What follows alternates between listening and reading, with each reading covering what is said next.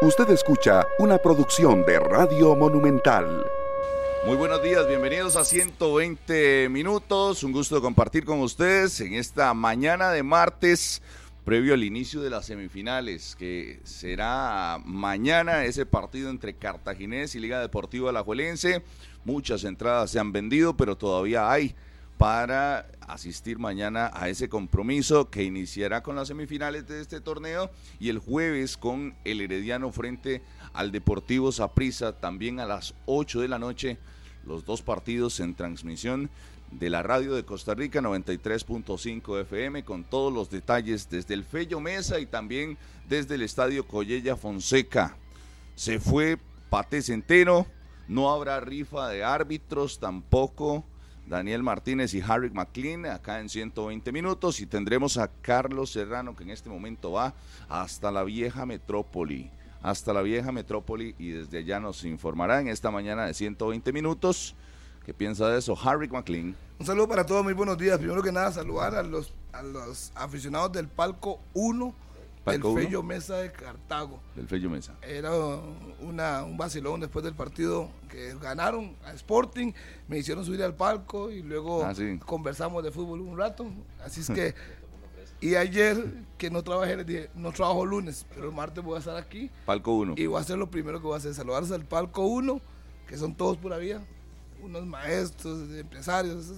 Era un vacilón eso. Y también a la gente del Palco 5. Los brumosos sí viven intensamente el partido ganen o pierden, siempre disfrutan. Me parece que eso es lo más importante. Al final de cuentas, el equipo es el que tiene que responder a la cancha.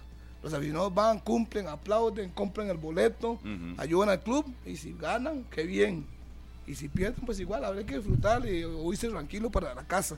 En cuanto a los árbitros, que no hay rifle, me parece que es lo más sensato. Porque lo más absurdo que, que vi fue el torneo anterior, una rifita. Mm. No, no, que la comisión escoja uno. Se escogió a Rodolfo Mora muera con Rodolfo Mora. Si el mm. partido siguiente escogió a Daniel Martínez, muera con ese como una rifa.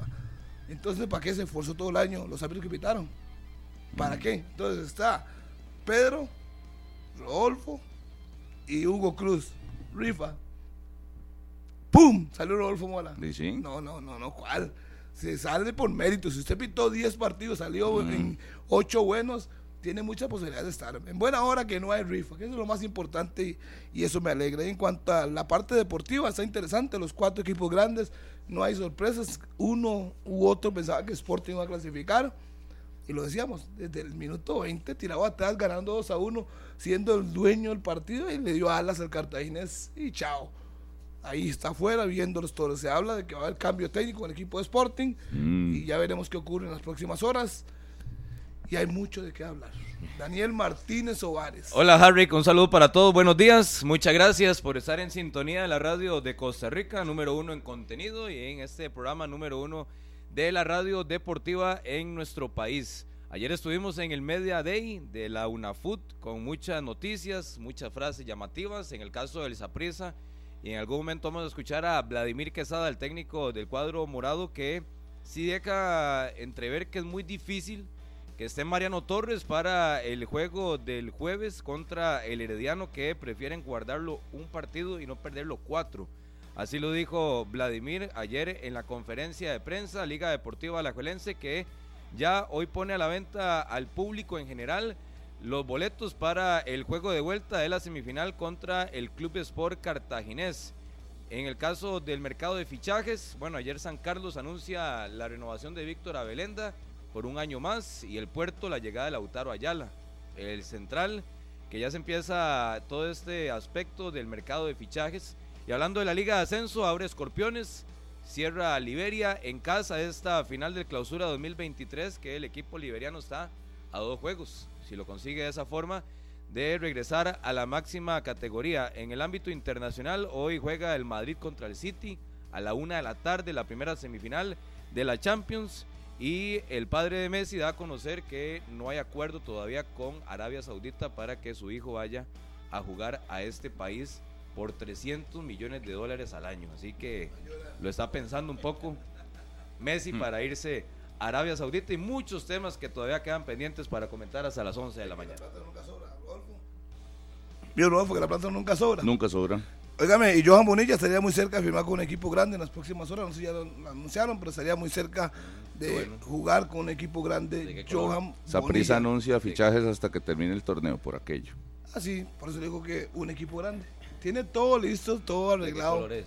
La liga tampoco lo ¿Qué, anuncia. color- qué colores tiene el equipo? ¿Dónde, dónde, empezó la jugar? Ah, ok. ¿Dónde inició su carrera? Sí, sí. Ahí se lo dejo picando nada más. Hasta que no se confirme, no vamos a decir nada, pero sí tiene un acuerdo ya con un equipo grande para jugar el próximo torneo y es donde, de donde salió.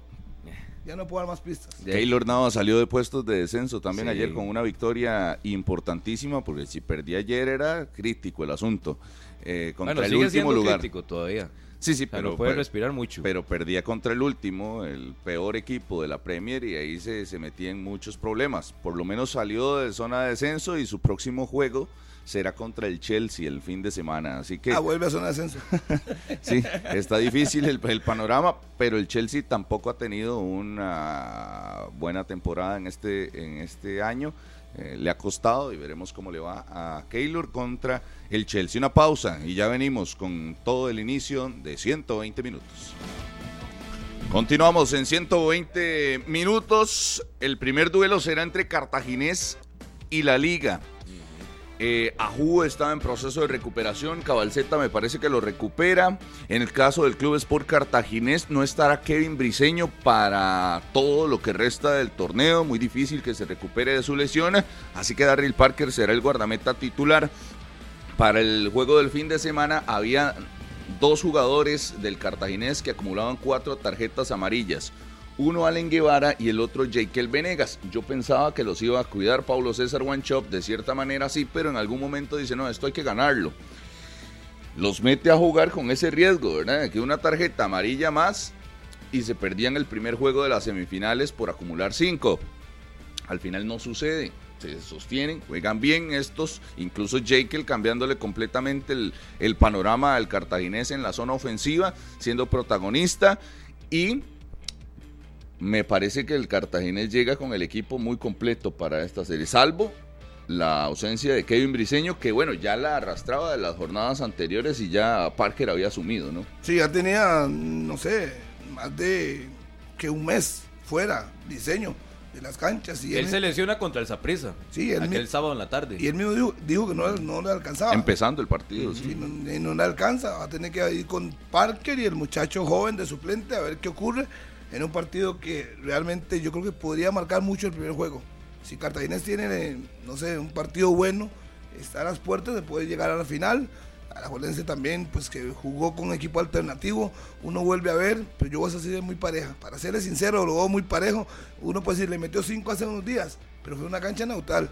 Y la fortaleza del Cartaginés ha sido el Fello Mesa. Yo creo que todas las aspiraciones están ahí. Obviamente hay que ver el planteamiento, qué es lo que quiere Guanchop, si va a definirse por los laterales. Marca Y lo más importante del cartaginés, bueno, la ausencia de Briseño, pero tiene a un guardameta también de, de cierta experiencia como Parker y por ahí tal vez no está tan preocupado el cuerpo técnico del cartaginés, que a diferencia, si no tuviera, por ejemplo, a Barrantes en el medio campo, si tuviera alguna situación con Marcel, pero en sus hombres de campo tiene al equipo prácticamente listo y completo para esta semifinal contra Liga Deportiva Alajuelense que ya, donde podría darse alguna variante o nombres distintos es en parte baja, que ha estado utilizando a Vargas, a Espinosa, a Barahona, a Quiroz, a Jordan, pero ya prácticamente media cancha hacia adelante ya se sabe cómo va a jugar Ah, no, el sí, cartaginés. Lo que pasa es que yo creo que Ve- Venegas debe entrar a la titular. Sí, no sé, sí, no sí sé quién es el que sí, va, sí. quién va a ser damnificado, si será Ronaldo Araya. No, no, tiene que ser Jordan o José Luis. Uno Sí, de los sí, dos sí. tiene que ser sacrificado. Ven- Venegas titularísimo, Allen Guevara titularísimo, Ronaldo titularísimo y Marcel titularísimo. Barrantes titularísimo. Dylan, Dylan titularísimo. Ronaldo. Uno lo, uno lo acomoda de, de esa manera. Y en Liga Deportiva Alajuelense, eh, el panorama que ayer lo veía en, en Noticias Repretel, un 50% de rendimiento tiene Andrés Carevic en series de eliminación directa. 50%. Eh, y ha jugado bastantes. Creo que se encamina a la novena. Eh, yo creo que, si bien es cierto, puede hacer una fase regular, el reto realmente para Carevic desde que llegó al fútbol nacional ha sido ese uno contra uno. Un 50% me parece bajo que tiene que levantarlo para esto. Y además recordemos que no solo tiene que eliminar a Cartaginés, sino que tiene que eliminar a un Herediano en una siguiente ronda o, a un Deportivo Saprissa. Y si es Saprissa son dos directas. Y si, son seis el camino pueden ser sacar a Cartaginés, a Herediano y a Saprissa o no sé cuál ven que sea más difícil, sacar a Cartaginés y después doble a Zaprisa. Y ese rendimiento del 50% hay que acompañarlo que nunca tuvo malas planillas ni malos números. Se le cayó el equipo en, a diferencia, A diferencia tal vez de otros equipos o técnicos que tengan esa cifra o un poquito menor, pero en el caso de Carevic, él no se puede quejar porque siempre tuvo planilla interesante, con características muy buenas, haciendo fases de clasificación superior a los 40, 45 puntos, pero en el momento justo es donde al final se le cae la estadística. Y, yo a eso iba, porque Harrick ahora ponía el antecedente del 5-0. Pero no, hombres, estas series se juegan completamente diferente. E, esto es, es otra cosa al punto de que más allá de la posesión de pelota o de la cantidad de pases o la cantidad de remates, usted tiene que ser efectivo hay que ver también la parte mental, que es para mí muy importante, porque recordemos que eso fue hace poco. Yo no digo que le a meter 5 a 0 en el Fello Mesa, queda muy claro, pero era el equipo titular, tampoco fue que metió un equipo alternativo. Ver la parte mental, si empiezan perdiendo, cómo van a reaccionar, cuál va a ser el planteamiento de Guancho, pero yo lo acabo de decir. Para mí, en esta fase, los veo parejos, sinceramente, salvo una expulsión de cualquier lado que podría cambiar, pero por lo demás lo veo parejo y además fue una cancha neutral. Bueno, la, liga tiene un coach, así se le dice ahora, era coach deportivo, ya hace más de un mes. Y yo hablaba con Yael. Para la parte psicológica. sí, yo se los decía fuera de micrófonos que el domingo hablaba con Yael. Y hace dos semanas, eh, Yanis, ante Tocumpo, el griego, dijo que no es fracaso, que son pasos y camino hacia el éxito. Y que ellos, ellos, ellos han tomado esa entrevista y esa parte que mencionó Yanis en la conferencia de prensa de la NBA y ha sido uno de los de los lemas o el escudo que ha utilizado este equipo en las últimas semanas para inspirarse un poco de cara a estas semifinales con Yanis. Qué temazo ese. Yo, yo tenía mi posición porque mucha gente salió a defender el, discurso, ¿verdad? Sí, sí, sí. Pero, uff, qué, qué, complicado. Bueno, al punto de que después de eso la historia no terminó ahí con el discurso de Yanis, ¿verdad? Como a los cuatro días echaron al entrenador, por ejemplo. Entonces, de, depende de cómo, cómo se mida. Para Yanis probablemente es un paso al éxito, pero también las franquicias tienen una presión extra. A nivel deportivo hay una afición que también tiene una presión extra. Entonces, así como que, que se vea nada más de que, ah, perdimos. Entonces, de, no, estamos, cada vez estamos más cerca de ganar porque perdimos. Eh, entiendo que se le puede restar un poco de presión, pero... Mm. De, al final de cuentas se trata de eso, ¿no? El trabajo de ese tipo de, profesionales, ¿para qué es? Para que usted se crea más autosuficiente, que usted puede, eh, a pesar de tener fracasos, puede levantar. Ahora, yo, yo lo enfocaría desde esa, desde esa perspectiva y lo conversábamos acá en, un chat que tenemos ahí de, de, la NBA con algunos compas y era el detalle de que se le tiene mucho miedo a la palabra fracaso también. Entonces decís fracaso y no, el fracaso es parte de la vida, parte del trabajo, parte del deporte no creo que se tenga que satanizar la palabra, simplemente de, sucede cuando no te alcanza. A trabajar más para la siguiente temporada, sí, pero hay consecuencias cuando no se consiguen los resultados, cuando no se consiguen los objetivos y, creo que más allá de decir que no es un fracaso, yo creo que es más bien quitarle el miedo a algo que puede suceder en cualquier momento, por diferentes factores pero, pero sí siento que, esa parte emocional, yo sé que en la liga lo están trabajando mucho, mucho, mucho y será fundamental para lo que viene. Es importante la parte emocional, pero yo creo que es más importante la parte de preparación. Verde. es que si no la liga sería... No, no, no, no. Pues, yo entiendo lo emocional y lo que quiere decir con lo emocional, pero es que a la hora de, de que usted este, todo lo, lo limita a lo emocional, le resta responsabilidad también a la, al, al, tema de, de, cómo plantear juegos, le resta responsabilidad también al tema de, de cuánto hacen los jugadores extra para enfrentar este tipo de series.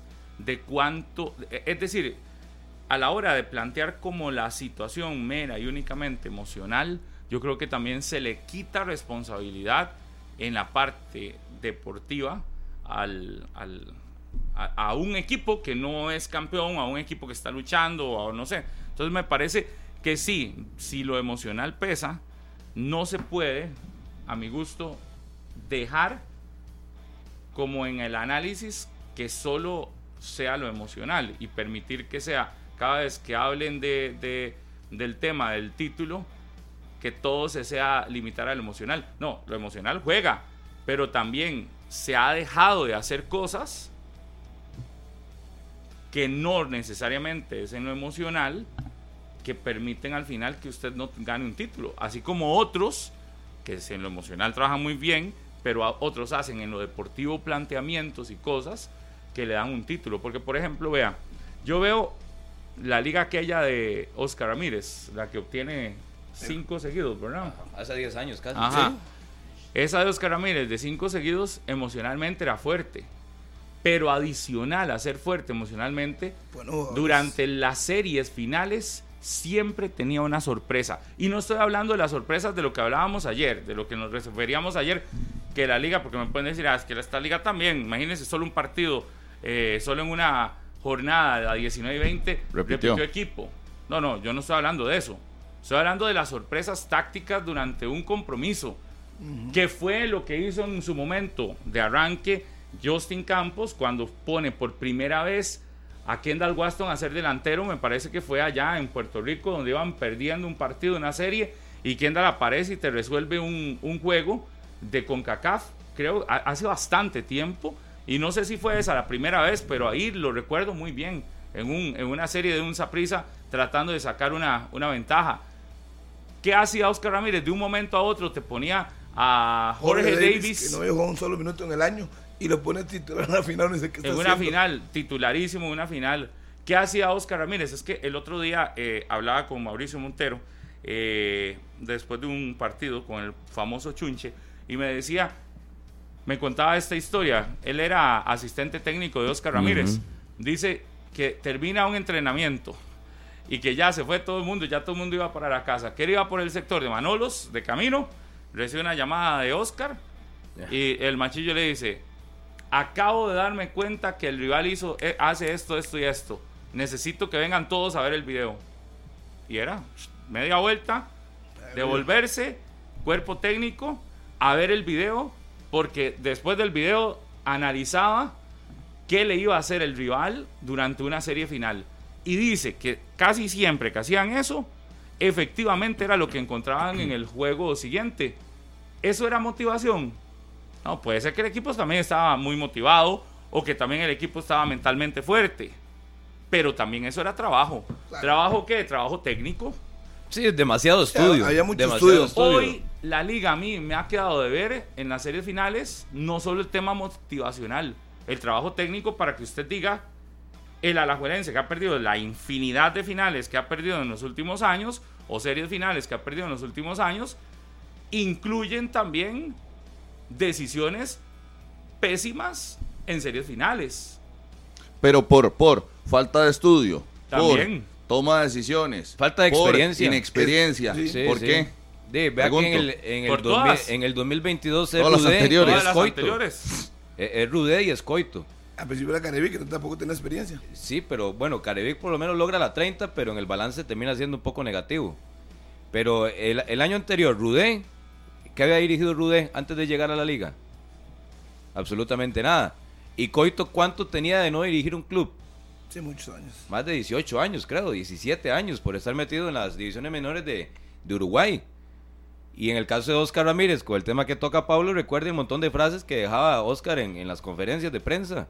Que dormía espalda con espalda con la esposa, que la esposa tenía que ir a tocarle la puerta para dejarle la comida, porque no salía en 10 horas de estar viendo videos analizando. Y, un montón de, conferencias de prensa muy recordadas de Oscar Ramírez, que prácticamente él llegó a decir que se enfermó de estar tan metido en el asunto que dejó de lado muchas situaciones que al final le pasaron factura. Si usted ve técnicos exitosos que quizás no necesitaron equipos gran, súper sobresalientes, como Oscar Ramírez en Alajuelense o Jorge Luis Pinto en la selección nacional del 2014, que no era una selección sobresaliente.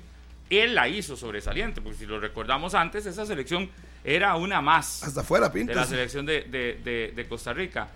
¿Qué tienen en común? Que quizás no tenían grandes estrellas, pero los técnicos eran tan estudiosos, Cuidado los detalles. tan estudiosos, que los detalles, los detalles se los conocían De de memoria. No, pero sí tenía entonces- planillas buenas, Pablo, No, Oscar. Eh, Aparte tal de vez eso. Sí, sí. tenía planillas buenas, pero no, no las planillas que usted pudiera decir Con mucha espuela, que eso es lo que yo siento que hoy la liga no tiene. Ajá, en- pero, en los pero, jugadores. pero usted en esas planillas de, esas, de esos años escucha nombres como el que acaba de decir Harry, que todo el respeto para Jorge Davis, pero Jorge, Jorge Davis venía de Ramonense, lo recuerdo súper bien. Ujú. Un jugador que venía de un equipo pequeño. No, no estamos hablando de que se trajo al Brian Ruiz, de que se trajo al Celso Borges, de que contrataba así a, a manos llenas, como ha hecho este alajuelense. Yo en esa época no contrataba a manos llenas. Pero sí encontraba rendimientos muy buenos. Eso es otra cosa, pero la planilla, si usted me pone a ver, la época de los cinco campeonatos de la liga no era una mala planilla. No, y, y- y- No, pero no era no, una no. planilla llena de y yo, estrellas. más allá del análisis de la planilla, era cómo eran esas finales del macho. Era Ajustadísimas. Sí, de penales, de amarrar resultados, de sacar Cortar resultados en el cierre, pero de ¿cómo fueron los partidos de Costa Rica en Brasil 2014? También, lo mismo. ¿qué Lo era, mismo. qué era lo por eso? Estos técnicos, ¿cuál era la diferencia? Un análisis real de lo que le venía al equipo y del rival. Sí. Y entonces plantear partidos a partir de lo que el rival Y- y- también tiene. Y ahora lo estaba diciendo yo, que, que se olvide ya de- de- del juego de cantidad de pases, de cantidad de posesión de pelota, de salir a sacar pecho con la cantidad de remates que, que hicieron, porque aquí es un asunto de efectividad. Puedes llegar a 15, que si tu rival te hizo uno, listo. Y así fue campeón Pérez en Pero el que Rosabal otra- Cordero, así El- fue. el- el otro Eh, día y Pérez yo- tenía- eh, perdón, eh, Oscar tenía los rapiditos, Argenis, eh, Marco Ureña, Ale Guevara, los rapiditos que le marcaban diferencia. Sí, pero- Claro. pero tenía- es que él Álvaro tenía Sánchez, ¿cuánto, ¿cuánto vimos esa jugada? La del Sí. gol de Álvaro es que Sánchez. eran planillas muy buenas. Él tenía muy bien claro qué, con, con qué contaba, pero ¿Cómo lo iba a también explotar? qué tenía su rival y qué tenía que hacer para que ese rival entrara en peligro, en riesgo. Hoy las series finales en Costa Rica han demostrado que las termina ganando quien más analiza Una diferencia. lo que puede hacer versus el rival que tiene enfrente. Entonces, esa es una gran tarea que tendrán los cuatro entrenadores que hoy están disputando estas series finales, ¿verdad? Y Porque uno- lleva preparándola, Pablo, nueve días. La, Uno- va, la va a preparar en nueve días. Uno lo que es es un que- tiempo bueno. todos tienen el chance, todos tienen la obligación, pero en un caso como el de la Liga Deportiva Alajuelense, este, ese, ese análisis me parece que es el que hoy tiene que llegar en Alajuelense a hacer prueba superada. Que demuestren en estas series que realmente es prueba superada y dejar de comernos el cuento de que todo es lo emocional. Porque después de cada final termina diciéndose, no es que mentalmente tenemos algo. Si siguen, y si ese cuento sigue, entonces no se hizo nunca nada. Recuerdan, las últimas dos series que termina perdiendo la Juelense, el cuento siempre fue el mismo. Mentalmente, hay que trabajar. Recuerdo a Brian Ruiz diciéndolo hace un año con la del cartaginés que pierden. Mentalmente, hay algo mental. Luego pierden la siguiente serie, creo es contra Saprisa. Eh, con Coito en, Con coito, sí. en septiembre. Contra O- Saprissa. Octubre, octubre, sí, contra Saprissa. Ujú, Y también, tema, mentalmente. Sí, sí, lo mental, todo lo tenemos claro. Pero no solo tiene que quedar en lo mental, tiene que ver qué se hace bueno y qué no se hace bueno. Y yo creo que técnicamente es un punto de mejora porque hasta en lo mental ya les pusieron gente. Sí, En la liga no, hay- vea, en la liga dicen, falta algo mentalmente y ¿sabe qué hacen?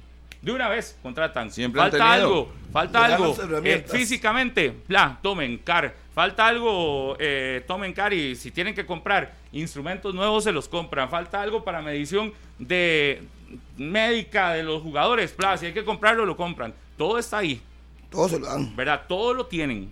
Pero es que Ahora yo- le yo queda sí la siento- otra parte. yo- hay que Yo sí siento que hay gente joven en la liga y titular que me da la impresión que necesita mucho ese refuerzo mental. Y meto en la lista a Josimar Alcócer, a Carlos Mora, a Aaron Suárez, a Carlos Martínez. Sí, pero esos, todos esos ya tienen. Ya El perdieron finales. ya Sí, tienen. sí, sí, y por eso lo detecta el equipo y trae a un especialista para trabajar eso, el mismo Yael, que conversé con él y me queda muy claro que este especialista que tiene trabajando más de 22, un- 22 días, un mes, con el plantel de la liga, les ha insistido mucho que lo que pasó, pasó. Y lo que ya fue, ya fue, ser. porque así lo dice Yael. Entonces imagino que el discurso en las últimas semanas ha sido ese.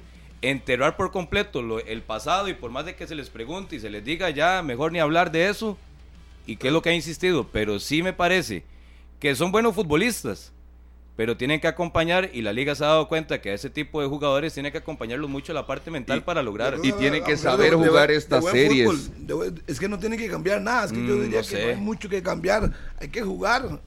Hay que jugar, pero hay que saber jugar esas series. Correcto. No se juegan igual. Exacto, no Obvio. se juegan igual. No es el partido eso, de, de que tienen- A, a mí que me digan que ya le dieron todos esos instrumentos adicionales, agregados, Ahora es un agregado. Ok, le, ag- le agregas algo más. Tenés algo el CAR, más. tenés hotel, tenés eh, menú, tenés este, eh, no sé, ¿qué más? Eh, esto, Pero ahora- nutricionista, tenés compare la planilla. especialista, pa, pa, pa, pa, pa, pa, tenés todo esto, y ahora tenés lo mental. Ok, ya tenés todo esto. Ahora, desde lo deportivo, ¿qué está haciendo el cuerpo técnico para plantear diferente series finales? No puede llegar a la serie final creyendo que va a ser el partido que le ganaron a Cartaginés 5 a 0. Porque no va a ser. Jamás. Ya tenemos también vía Zoom. Zoom a Marco Vázquez, que es el, eh, el gracias, Cherita, el vocero de esta Liga Deportiva Alajuelense. Don Marco, un gusto saludarle. Bueno, nos agarró hablando del equipo de la Liga Deportiva Alajuelense, precisamente en una serie que arranca mañana. Más adelante estará Carlos Serrano en directo desde el Estadio Fello Mesa. Ya está en camino para ver las condiciones del estadio y también conocer cómo está la situación de venta de entradas y demás en la primera serie, que será mañana a partir de las 8 de la noche en el Estadio Fello Mesa. Don Marco, primero un gusto saludarle, muy buenos días, bienvenido. Muy buenos días. Eh, Yo, yo no los veo, ¿verdad? Ustedes sí me ven a mí, me imagino. Eh, Negativo. ¿Tiene la cámara habilitada? Yo tengo la cámara ahora habilitada, sí. pero sí, ahí lo vemos, perfecto. ahora sí. no, veo a mi estimado amigo Harry. Aquí No, estoy. no. No, no se preocupe. Con solo escucharlo. Con Aquí solo yo escuchar no estoy viendo esa voz, la Esa voz melodiosa. Sí, buenos días a todos, ¿cómo están? Eh, comentarles que eh, ya salió una, eh, una preventa de, la- de las entradas. Eh, esa preventa se, se saca hasta hoy a las 4 de la tarde para los, para los que son socios de la institución, con la idea de que puedan adquirir entradas para sus familiares, para amigos, eh, y a partir de las 4 de la tarde ya queda habilitada la venta de las entradas. Recuerden que es el próximo sábado a las 8 de la noche en el Morera Soto. Entonces, eh, ya, ya la, la administración, don Ricardo Chacón y sus, y sus compañeros ya sacaron las, eh, las entradas a la venta. Don Marco. Sí, sí, Eh, perdón. estos nada más, estos primeras, esta preventa que está disponible desde ayer sí a las 4 de la tarde, con los precios que van desde los 5 mil hasta los 45 mil colones. Esta preventa eh, tiene algún tipo de beneficio, digamos, para el que lo compra, eh, o es simplemente asegurar espacio. En el momento en que Sí. se abra al público, siguen siendo los mismos precios. Sí, así es. Lo que asegura es espacio, exactamente. Eh, Y, y- y evidentemente el tema del espacio es sumamente importante porque la experiencia dice que no tarda mucho en llenarse el Morera Soto en series de este tipo.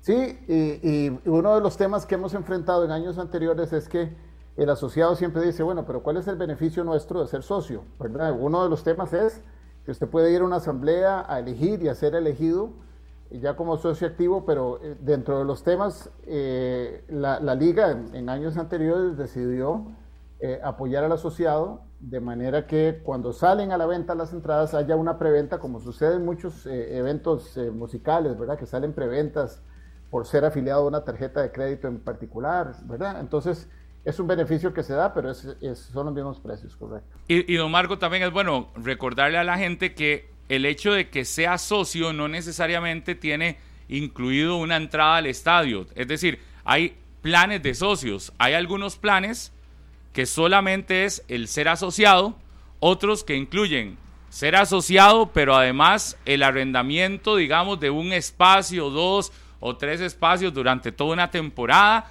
Eh, es por eso que algunos socios quizás no tienen su entrada asegurada por una situación de estas, ¿verdad? Sí, yo estoy, eh, yo, yo te, bueno, yo tenía esa, esa opción hasta hace poco. Eh, básicamente lo que estaba pagando como había dejado de ir al estadio por un tiempo, entonces yo estaba pagando únicamente mi mi membresía, digamos, ¿verdad? Entonces eh, ahora, ahora tengo que renovar ya y comprar mis sillitas y todo para, para mantenerme activo, pero sí, así es, efectivamente. Sí, e, esto es porque tal vez algunos no entiendan, en, en otros casos todos los socios tienen boleto, en Alajuelense es, depende del tipo de membresía, como usted bien lo, lo indica, que compra el, el, el asociado, la persona que quiere ser parte de la institución. Don Marco, y ¿Para cuándo ya esperan ustedes que tengan eh, el primer corte de las entradas después de esta preventa? Y, como decía usted, tal vez ahora que pueda repetir a partir de cuándo empieza ya la venta en general para todo aquel brumoso o alajuelense que quiera ir al, estadio el sábado. Eh, a partir de hoy, a las 4 de la tarde, ya, eh, ya sale la, venta al, al, público en general. Entonces sí, yo, yo esperaría eh, que nosotros, eh, tal vez unas 24 horas, eh, porque normalmente se hace un cuello botella, ¿verdad? en las primeras horas. Entonces vamos a esperar tal vez para mañana en la tarde y dar ya un corte de cómo, de cómo estamos, pero es probable que no dure mucho la, taquilla. Don Marco, buenos días. ¿De cuánto es la expectativa de taquilla para el sábado? Vieras que no tengo el, dato exacto ahorita. Em, recién la administración salió con los precios, pero no, no tengo, no tengo la, cifra en este momento. Con mucho gusto se la doy luego. ¿Terminaron un poco molestos por eh, el arbitraje del domingo anterior en Guadalupe? Fue, fue un poco incómodo, ¿verdad? Porque eh, eh, la gente estaba un poco incómoda, la gente que estaba ahí viendo el partido porque perdimos. Eh, es un, muy buen gol, ya vimos el video. Eh, probablemente yo asumo, yo asumo que en línea que pusieron ahí, eh, tal vez porque era un partido que no tenía mucha trascendencia, estaba la situación de, Guadalupe con el tema del descenso, la liga ya ratificado en, el segundo puesto. Entonces no sé si fue que pusieron a un muchacho que tenía poca experiencia, entonces nos alunan un gol que, que afecta el resultado y eso en alguna medida pues eh, incomoda, por supuesto, porque la gente se siente mal, la gente va al estadio que quiere ver a la liga. Hicimos un, hicimos un, eh, el cuerpo técnico hizo un plan eh, con la gerencia deportiva para, para salir al campo con prácticamente con un equipo totalmente alternativo, ¿verdad? inclusive muchachos como el caso de Johnny Álvarez, el portero que, que debutó, eh, entonces, eh, al día siguiente pues se dan comentarios y hay algunos medios que, pues, que dicen que el resultado de la liga, que hay dudas. Entonces, sí, sí es bueno que la gente también tenga claro que eh, hubo una, una, mala decisión arbitral para lo que fue ese gol, que fue un golazo. Lamentablemente nos lo anularon, pudo haber cambiado el destino del partido, pero bueno, así no fue. y lo más importante yo diría que es que que en estas instancias finales nosotros tengamos una, eh, tengamos una escogencia, ¿verdad?, de, los árbitros que tengan la experiencia, eh, las líneas, los cuartos árbitros que tengan la experiencia para manejar eh, es el nivel de estrés, el nivel de, ¿verdad?, que tienen este tipo de partidos, ¿verdad? somos, somos los cuatro equipos de mayor afición del país en este momento y, y tenemos que tener claro que una mala decisión como esta que se dio, pero esto, lo usamos de ejemplo, eh, puede afectar un resultado y eso puede afectar los intereses de un club para llegar o no eh, a una final y, eventualmente al campeonato.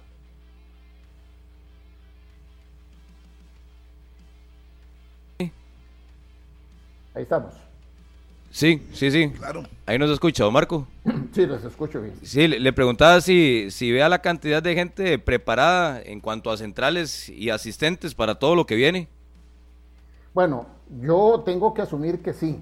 tengo que asumir que sí. Nosotros habíamos inclusive firmado una nota con, en conjunto con Saprisa y Cartago para solicitar que se hiciera por rifa. Eh, al final se tomó la decisión de, escoger a dedo a los a los eh, eh, a los centrales y, y, al grupo arbitral que va a, dirigir cada encuentro. Así que bueno, lo, que nos queda es respetar. pareciera que lo que se indicó fue que la nota que enviamos fue extemporánea. Había que enviar la nota un mes con un mes de anticipación. Yo no, no conocía esa regla, pero bueno, eso fue lo que nos dijeron.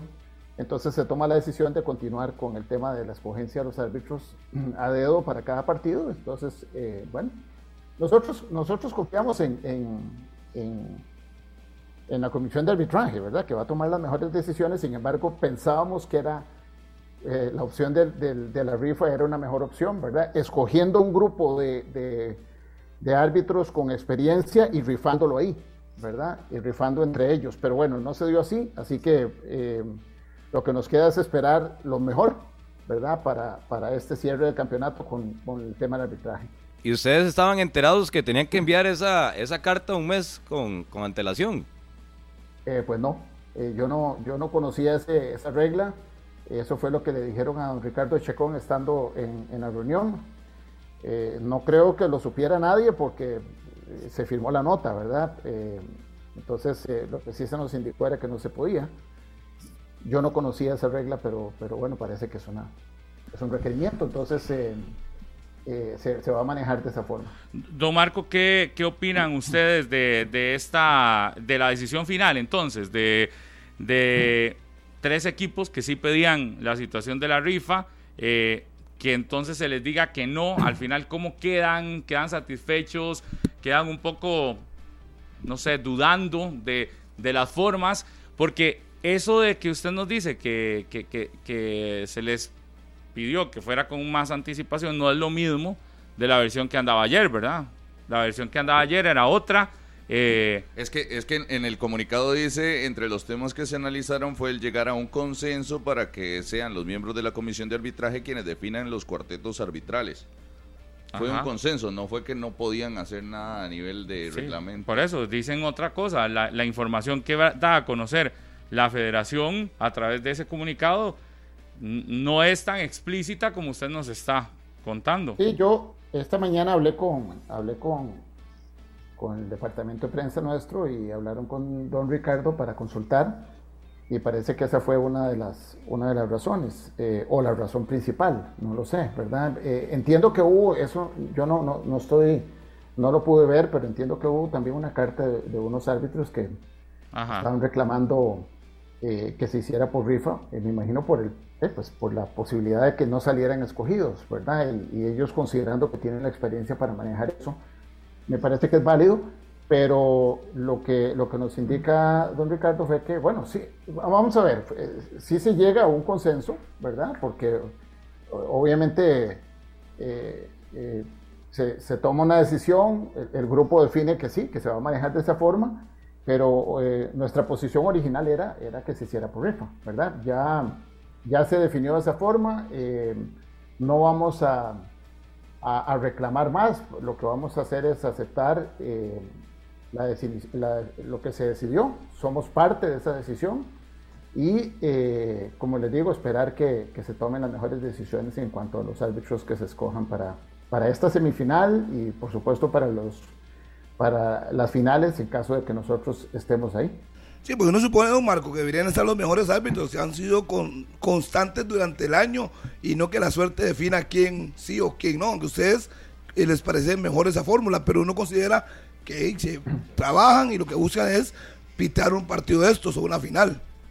Es que, Harry, eh, si, si, si, usted y yo somos, eh, digamos, árbitros con experiencia y vamos a, estamos eh, capacitados, ¿verdad?, para pitar las finales, entonces en la tómbola ponen el nombre de Harry McLean, el nombre de Marco Vázquez, y ahí se rifa y sale cualquiera de los dos. Entonces a mí no me preocupa. Lo que me preocupa de una rifa es que dentro de esa tómbola usted meta un montón de nombres, incluyendo gente que no tiene experiencia, y que a la hora de escoger árbitros salgan algunos nombres de gente que todavía no tiene la experiencia para manejar este, este nivel, ¿verdad?, de partidos. Eso sería, digamos, un problema en cuanto a el tema de la rifa. Lo que yo originalmente pensé era que se hacía una preselección de árbitros para que eh, para echar sus nombres en la tómbola y que ahí se escogiera los, del mejor rendimiento usted, lo entiendo los mejores rendimientos aquí están tres salen dos uno para el partido de Saprissa Herediano y otro para el partido de la Liga así es así es pero bueno al final al final eh, eh, tenemos que confiar verdad nosotros nosotros confiamos en, que la en que la comisión de arbitraje esté tomando la mejor decisión ¿verdad? esperemos que eso se, se refleje por supuesto en la, en la cancha Sí, porque todo lo contrario, una mala decisión de cualquier experiencia o inexperto, pues tendría al traste prácticamente una temporada para cualquiera de los cuatro. Para cualquiera. Eh, eh, por eso es que nosotros, eh, en un partido que no tenía trascendencia, ¿verdad? Yo, algunos me han preguntado por qué, por qué reclamar por el arbitraje del, partido contra Guadalupe. Realmente lo que, lo que estábamos señalando es un tipo de error que, que cambia el destino de un partido, que cambia el resultado eh, la afición sale molesta, ya nos dicen cosas en el estadio, la gente preocupada, qué está pasando, ¿verdad? Nadie se acuerda que hay 10 eh, titulares, básicamente 10 eh, titulares del equipo que no están, ¿verdad?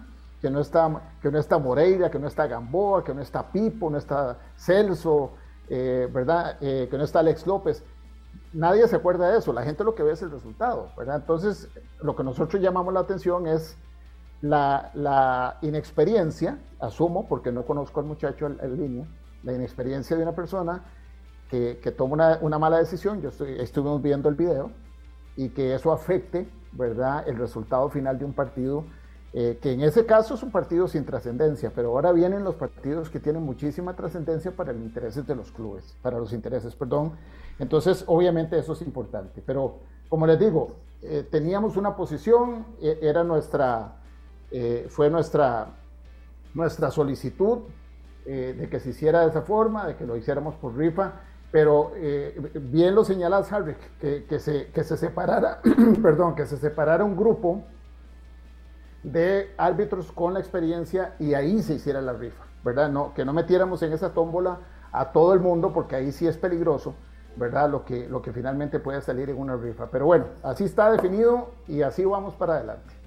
Don Marco, en ese tema del que habla usted de que quizás la gente no sabía los cambios que tenía la Juelense en, esta, en ese compromiso, ¿qué, ¿cuál es la posición de ustedes? El, ver un equipo que durante toda la fase regular solamente en dos jornadas hubo eh, la misma repetición de alineación, por ejemplo, de 22 jornadas solo en dos de las 22 repitió alineación el técnico. Eh, en una fecha como estas, que si bien no se jugaba nada, hacer 10 cambios, por ejemplo, en una formación estelar o, dejar fuera 10 jugadores de, alto nivel. Que fue el único equipo que lo hizo, ¿verdad? En esta, porque Herediano, digamos que jugó con todo, Cartaginés también lo hizo. Eh, eh Esa prisa más o menos ahí, pero una gran base del equipo estelar. Es decir, ustedes estaban de acuerdo en eso, se estaba de acuerdo, se le autorizó al técnico a hacer una cosa así. Me imagino que con el argumento de pensar en el partido del miércoles. Por lo tanto, el miércoles no habría excusa para que la liga no utilice lo mejor que tiene en, su arsenal para estos ya duelos de, finales. Sí, eh, eh, bueno, Heredia tenía que hacerlo porque era, era absolutamente necesario, eh, tenía que poner toda la carne en el asador. Es una decisión deportiva, es una decisión del cuerpo técnico con la, con la gerencia deportiva. Eh, normalmente la junta directiva no, no tiene que avalar una, una, alineación. En este caso, por ser un partido de bajo riesgo en cuanto a lo que era la, la, etapa de clasificación, el técnico toma la decisión de darle la oportunidad eh, al grupo de muchachos que normalmente no los vemos en la cancha. Y como le digo, había gente que estaba hasta debutando, ¿verdad? Como era el caso del portero, eh, de Johnny Álvarez. No, no estoy seguro si habían otros debutando, pero me gustó ver mucho a, este muchacho, Josimar Gómez, al, al, nieto de, de, Chunche, que yo no lo había visto jugar, ¿verdad? Y, a otros muchachos como Emanuel Salazar, que tampoco lo había visto yo jugar. Entonces, eso me gustó.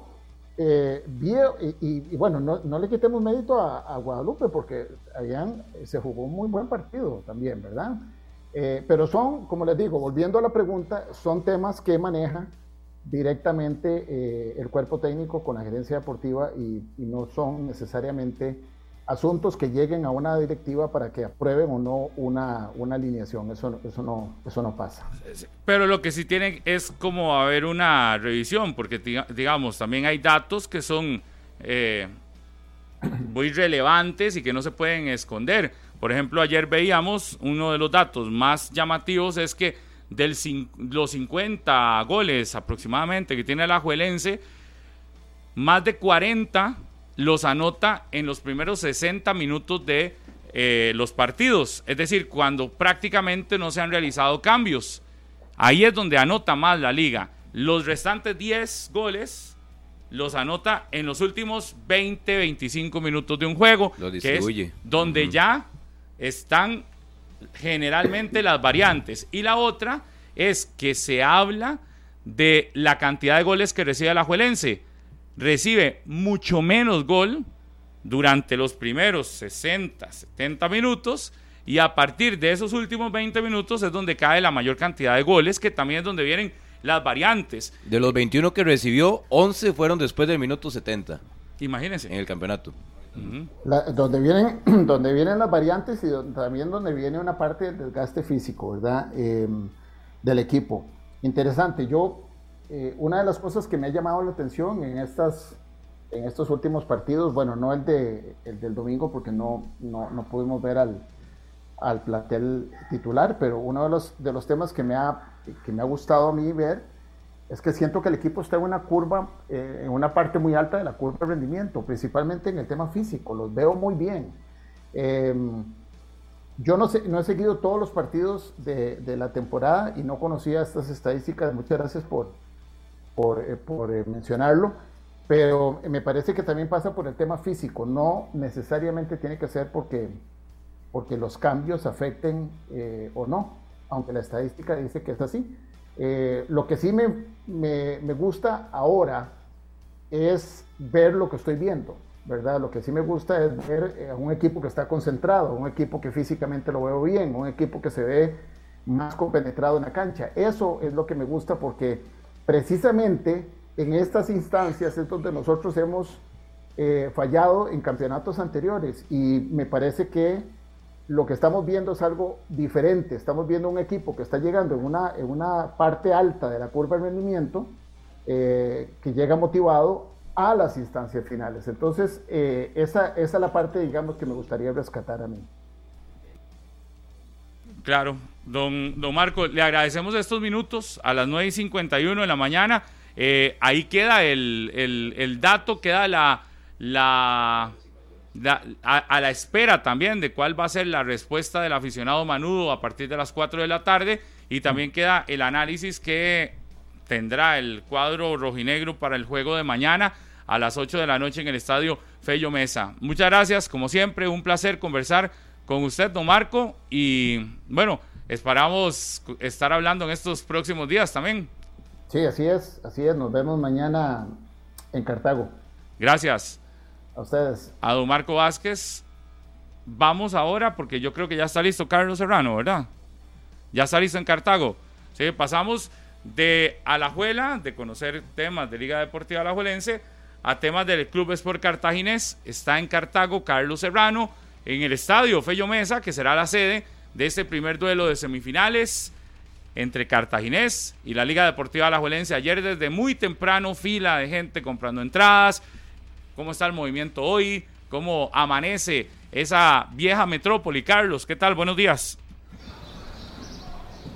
Hola, buenos días Pablo. Llegamos hace algunos minutos y hemos observado que sí, muchos aficionados se hacen presentes al estadio Fello Mesa para adquirir su respectiva entrada. El partido será mañana a las 8 de la noche y todavía restan algunas entradas para asistir aquí al estadio Fello Mesa. Nosotros estamos en la gradería del sector de sombra del Fello Mesa porque a esta hora está entrenando el equipo. Están en dos rondos divididos los futbolistas del Club Sport Cartaginés. Nos han solicitado evidentemente eh, guardar la privacidad de la práctica, pero amablemente nos está atendiendo don Leonardo Vargas, que es el presidente del club, el presidente del Cartaginés aquí en la gradería, a quien paso a saludar también porque está con nosotros. Y, don Leonardo, para hablar específicamente de esta serie que van a disputar, háblenos del, día a día, ¿verdad? Y las entradas, ¿cómo se va este eh, movimiento? ¿Cuánto esperan de recaudación? Y sobre todo, si, si habrá llenazo en el Fello Mesa, un gusto saludarlo aquí a través de 120 minutos.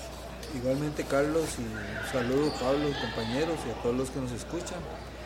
Sí, bueno, ahí con la expectativa del partido de mañana, eh, muy entusiasmados, obviamente ya vivimos el año pasado para estas épocas eh, una situación similar de entrar a semifinales y, buscar en seis partidos el campeonato, vamos a intentarlo nuevamente, creo que tenemos equipo para hacerlo, nos ilusionamos, confiamos en el trabajo de, los muchachos, del cuerpo técnico, de nosotros mismos para que esto se dé y, y nada, abocados a eso el tema de, la situación de mañana de los aficionados, de si habrá o no llenazo, las entradas se están vendiendo bien, aún quedan bastantes. Creo que estamos a un 40%, abrimos ayer a las 9 de la mañana y creo que hoy, hoy y mañana podemos tener por lo menos una situación similar a la que vimos el domingo.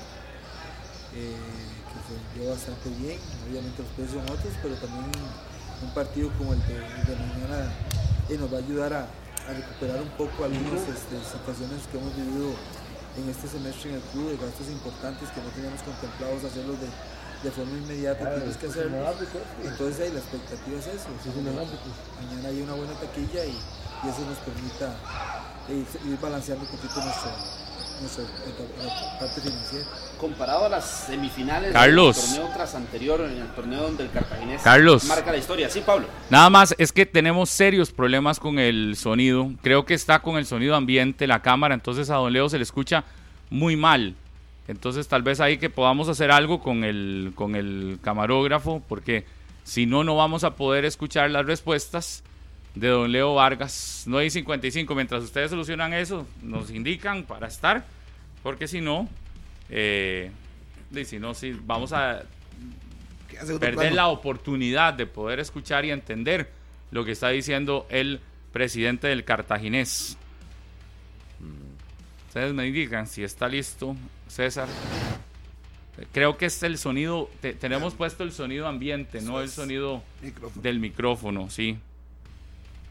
Sí, porque se está escuchando. Yo he querido preguntarle a, don Leo Vargas, porque hace 15 días, si no me equivoco, en una conferencia de prensa, Pablo César Guanchop mencionó que él ya había dicho que venían cosas extrañas y que él ya estaba preparado para todo lo que viniera en esta fase final. Eh, estaba en medio también lo del comité de licencias, el, que tuvieron que jugar. Eh, Fue cuando expulsaron a Marcel Hernández. También. Entonces, Pablo César Guanchop sí mencionaba en su momento que venían muchas cosas extrañas y que él ya lo había anunciado. Que él ya sabía y que estaban pasando. Para el cierre del torneo. Para el cierre del campeonato nacional. Habrá que, ver, no, que, habrá que ver cuál es la postura de la dirigencia del Cartaginés también. Con la familia Vargas, que realmente a nivel dirigencial y de estructura, una semifinal más, una fase final más de campeonato nacional, que esto hablarlo en el Cartaginés hace seis años. Cinco años era toda una proeza que el Cartaginés estuviera en fase final. Y menos un campeonato. Por eso. Sí, sí, reconocimiento para los Vargas. Sí. Era todo un reto que de manera consecutiva estuviera entrando a semifinales. Y ahora más bien usted dice, eh, la Liga, Saprissa, Herediano, Cartaginés, esos son los candidatos principales. Carlos Serrano, allá desde el Fello Mesa. Gracias, Rodolfo. Sí, nuevamente, ya con don Leonardo Vargas, eh, ya estamos corregidos al, al 100%. Don Leonardo le, comentaba, ¿verdad? el tema de las, de las entradas y nos vuelve a hacer un, pequeño repaso de cómo se está moviendo esto y en comparación a la última ocasión en la que estuvieron en fase final, cómo se mueve el aficionado brumoso para asistir al Fello Mesa. Bueno, este, no, no, estamos contentos porque ayer, digamos, abrimos la, las boleterías a, la venta a las 9 de la mañana y al día de hoy hemos vendido aproximadamente el 40% de, de, las entradas. Obviamente los precios subieron por una situación de, de, que también necesitamos balancear un poco nuestras, nuestras finanzas por gastos que tuvimos en, en este semestre que no esperábamos, pero creemos que mañana va a haber un lleno similar al que hubo el domingo. Eh, no sé si, será un lleno total, pero igual el aficionado cartaginés y, de la Liga Deportiva La Juanense que se, se haga presente es agradecerle porque sabemos que en estos tiempos siempre es un esfuerzo importante.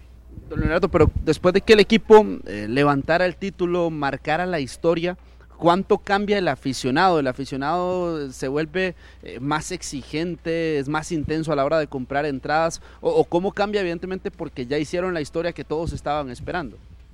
No, a ver, digamos, Cartago siempre ha tenido una afición digamos que, es mi fiel, que somos, que somos eh, 2.000, 2.500 personas que siempre estamos aquí con el equipo.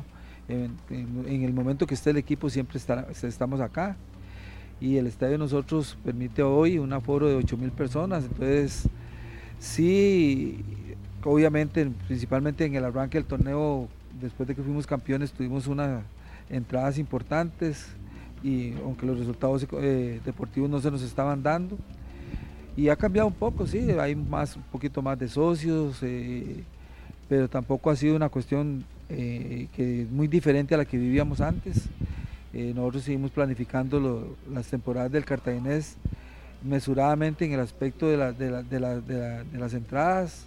Es un rubro importante, pero no lo más importante. En el cartaginés luchamos por atraer otros recursos a la institución y creo que ahí sí hemos hecho un, esfuerzo muy importante y un trabajo bastante, eh, reitero, importante porque logramos balancear el día a día del cartaginés y tenemos una planilla mucho más importante que la teníamos en torneos anteriores y la mantenemos bien, casi todos, no digo que hay retrasos en algunos momentos, pero casi todos los, gastos del club eh, se, se cancelan a tiempo, estamos al día y ahí vamos, caminando bien. El cartaginés, este, eh, a pesar de que tiene un pasado eh, en la parte económica muy, muy, difícil, muy complicado, eso lo mantenemos ahí a la par.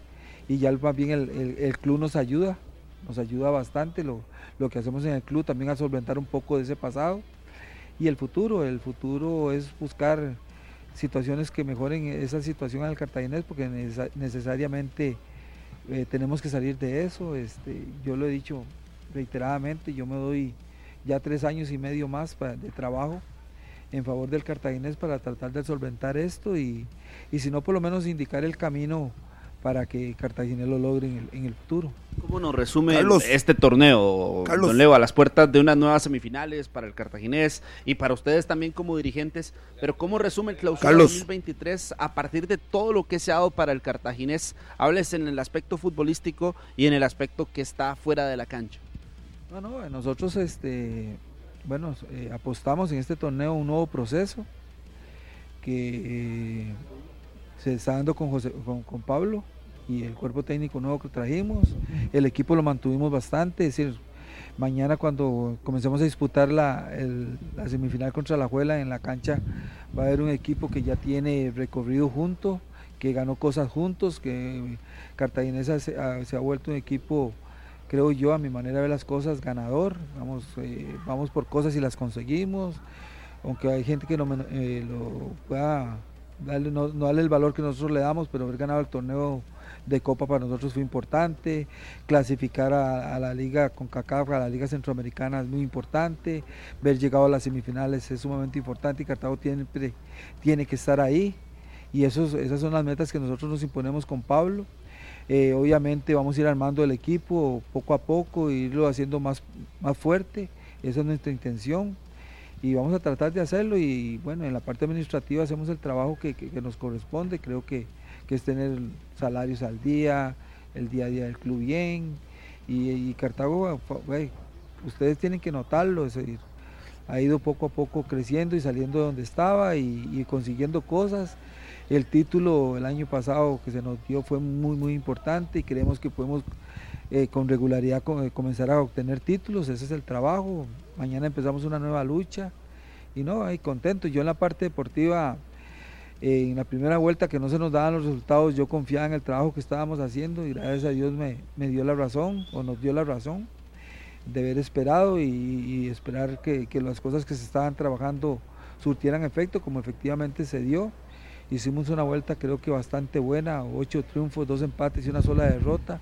Eso nos permitió hasta en un momento pensar en el primer lugar y eventualmente si no hubiera pasado lo que pasó, creo que nosotros pues, estaríamos hoy en el segundo lugar del campeonato. Eh, esa era esa mi, mi, forma de ver las cosas. Pero bueno, eh, cosas ajenas a, a, lo deportivo nos sacaron de disputar eh, con más eh, fuerza el, segundo lugar, que también hubiera sido más importante que... Pero igual, el torneo pasado tuvimos que siempre ser primero casa y, conseguimos los resultados en las tres series.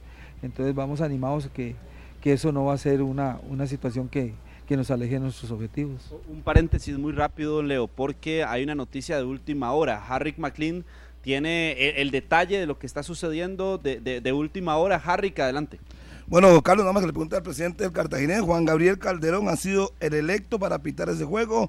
Andrés Arrieta, Emanuel Alvarado y José Ugalde. Para el juego del Saprisa y Herediano, Adrián Chinchilla, Carlos Fernández, William Chow y Keylor Herrera. Así es que Juan Gabriel Calderón, el encargado de impartir justicia mañana en el Fello Mesa. ¿Qué piensa el presidente? Listo. Don Juan Gabriel Calderón, don Leonardo, se confirma como el referee para el partido de, de mañana contra la Liga Deportiva Alajuelense. Su criterio al respecto de esta, de esta designación por parte de la Comisión de Arbitraje. Bueno, yo no soy de hablar mucho de los árbitros y más bien, y lo he dicho varias veces, este, creo que, que no son para nada, cuando cometen errores, porque los cometemos o los cometen y, y todos estamos expuestos a cometerlos.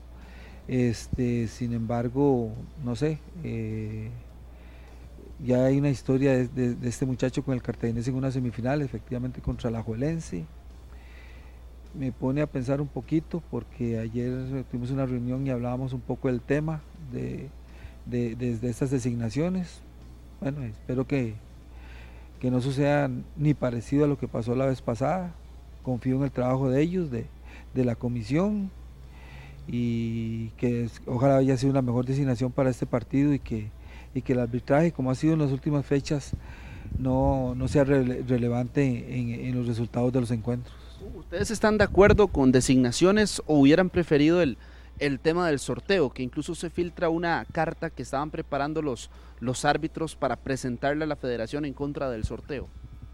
Bueno, eso es un tema que a, ayer en la tarde analizábamos, eh, hemos equipos que estábamos de acuerdo y otros que no en eso del sorteo, pero igual los tiempos ya no eran, no nos permitían hacer, digamos, un cambio. Tenemos que abocarnos a la, situación esta de, de, la designación. Y este, yo sí estaba en acuerdo, en, era uno de los equipos que estábamos en acuerdo en, en que fuera sorteado. Es decir, obviamente no era tirar todos un bombo y los que salieran, no, era una cuestión planificada de que hubieran eh, situaciones eh, de, decididas antes de que quienes iban a entrar al sorteo, que fueran los mejores árbitros, pero ayer vimos que, eh, que por una situación de que no estábamos todos de acuerdo y por reglamentación creo que no lo pudimos hacer. Tal vez en el futuro sería bueno revisar eso, para los, principalmente para los partidos finales. Y no, no, ahí, si designaron ese árbitro, espero que mañana y que se comporte de la mejor manera esta situación, de no solo de él, sino de los compañeros que, que van a estar con él y que no sea, no sea importante el arbitraje en, estas series finales y que, como les reitero, después de, que lo que, de lo que pasó al principio del campeonato, la cosa creo que ha cambiado para mejorar, ha mejorado bastante, no hay errores gruesos que hayan influido eh, mucho en los marcadores y creo que y espero que mañana sea así, pero no sé, no sé, me deja un poquito de sinsabor este nombramiento, pero pero es lo que tenemos y aceptarlo y, esperar que en Dios que, que, todo le vaya bien a, a este muchacho. Se, lo repaso completo el cuarteto, eh, el cuarteto arbitral. Juan Gabriel Calderón, Andrés Arrieta, Emanuel Alvarado y Josué Ugalde estarán presentes mañana aquí en el estadio Fello Mesa. hablando de todos estos temas, don Leo, eh, involucrando lo del arbitraje y lo que hablábamos anteriormente del resumen para el cartaginés, ha, sido un torneo atípico, ha, existido una conferencia eh, de Pablo César Guanchop donde se habló de que ustedes estaban preparados para todo, usted también lo ha dicho, pero en ese sentido también ha sido un torneo atípico para el cartaginés?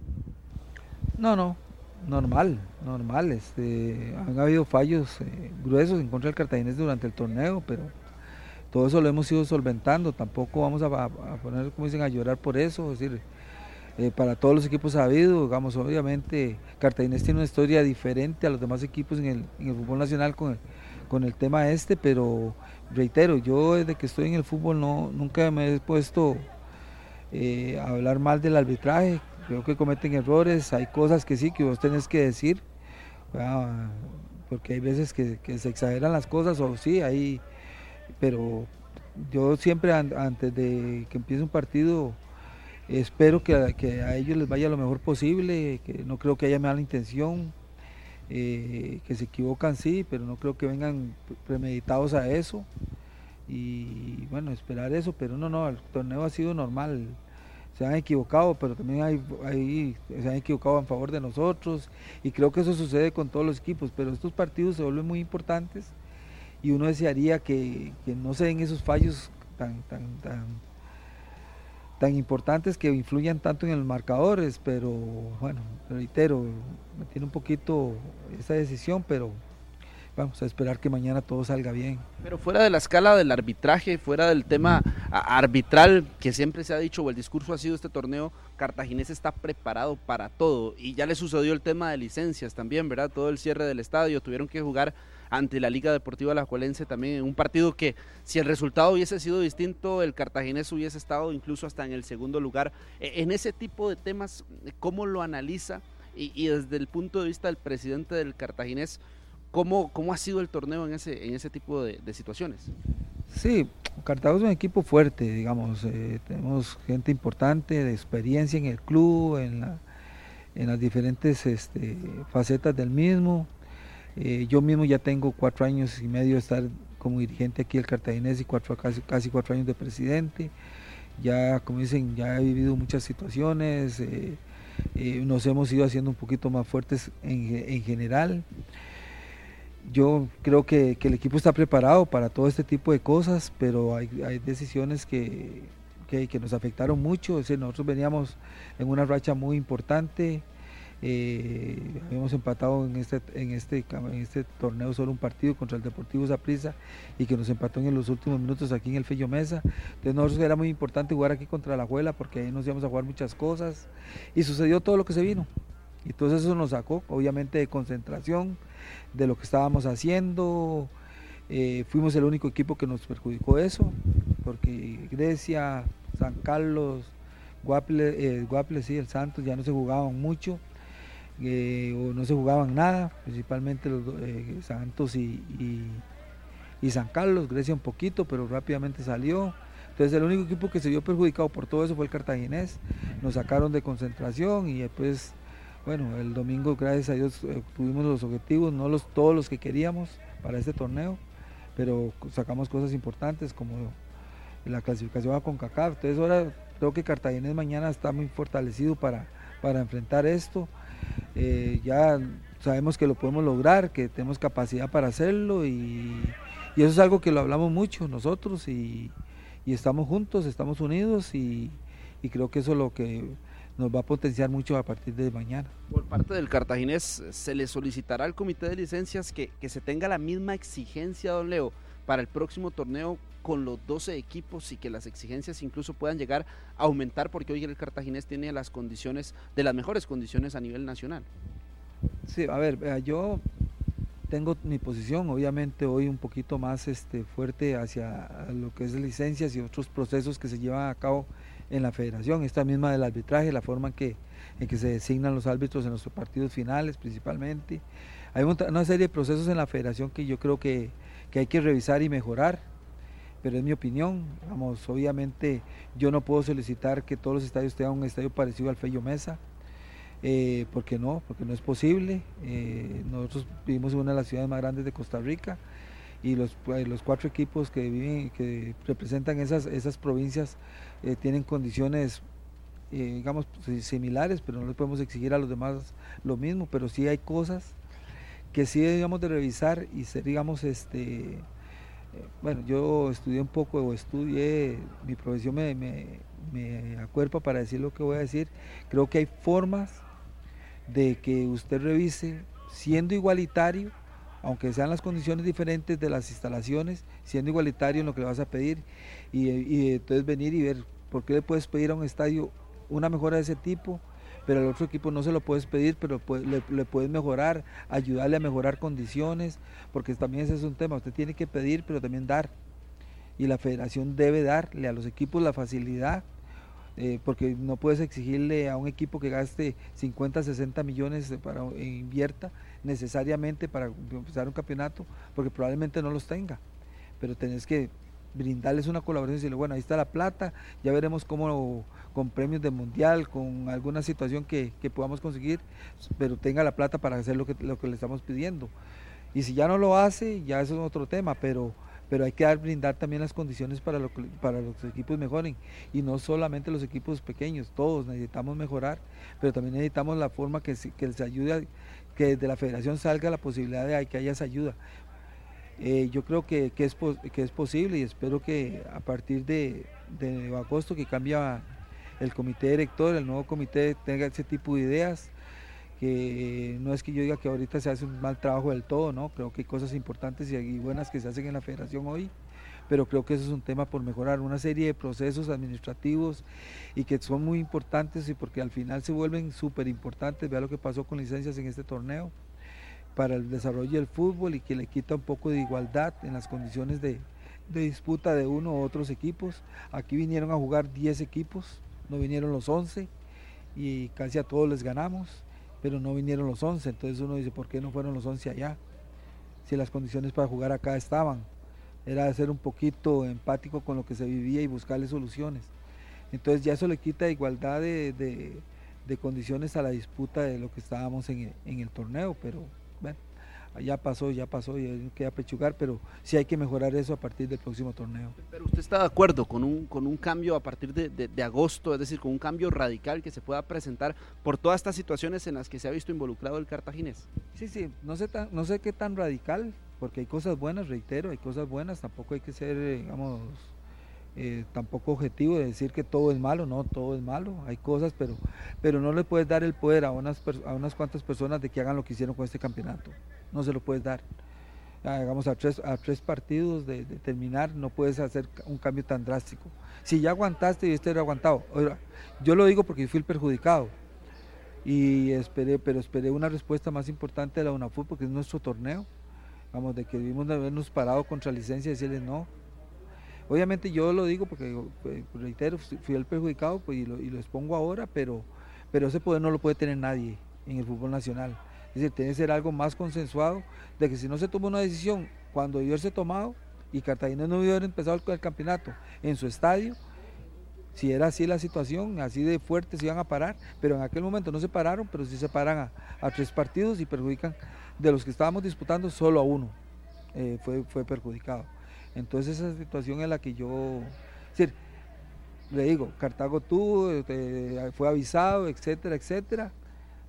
yo eso lo entiendo, no, tampoco soy tan, tan, necio de no, de no ver eso, pero creo que el momento no era y, al final fuimos los perjudicados y nada, pero ya lo superamos, no conseguimos todo lo que esperábamos conseguir, pero y, ah, bueno, hay un daño económico que, que fue muy importante, lo valoro en en el orden de los 30 a 35 millones, porque lo que gastamos fueron mejoras que aquí nos quedan, pero, pero ¿cómo se llama? Sí hubo un daño importante económico, pero el daño fue hecho y ya no hay, no hay más, pero eso no se puede volver a repetir en el fútbol nacional. Don Leo, le agradecemos la entrevista aquí porque ya evidentemente que está entrenando el equipo habrá que eh, salir del estadio Fello Mesa, así que le agradecemos y deseándole muchos éxitos.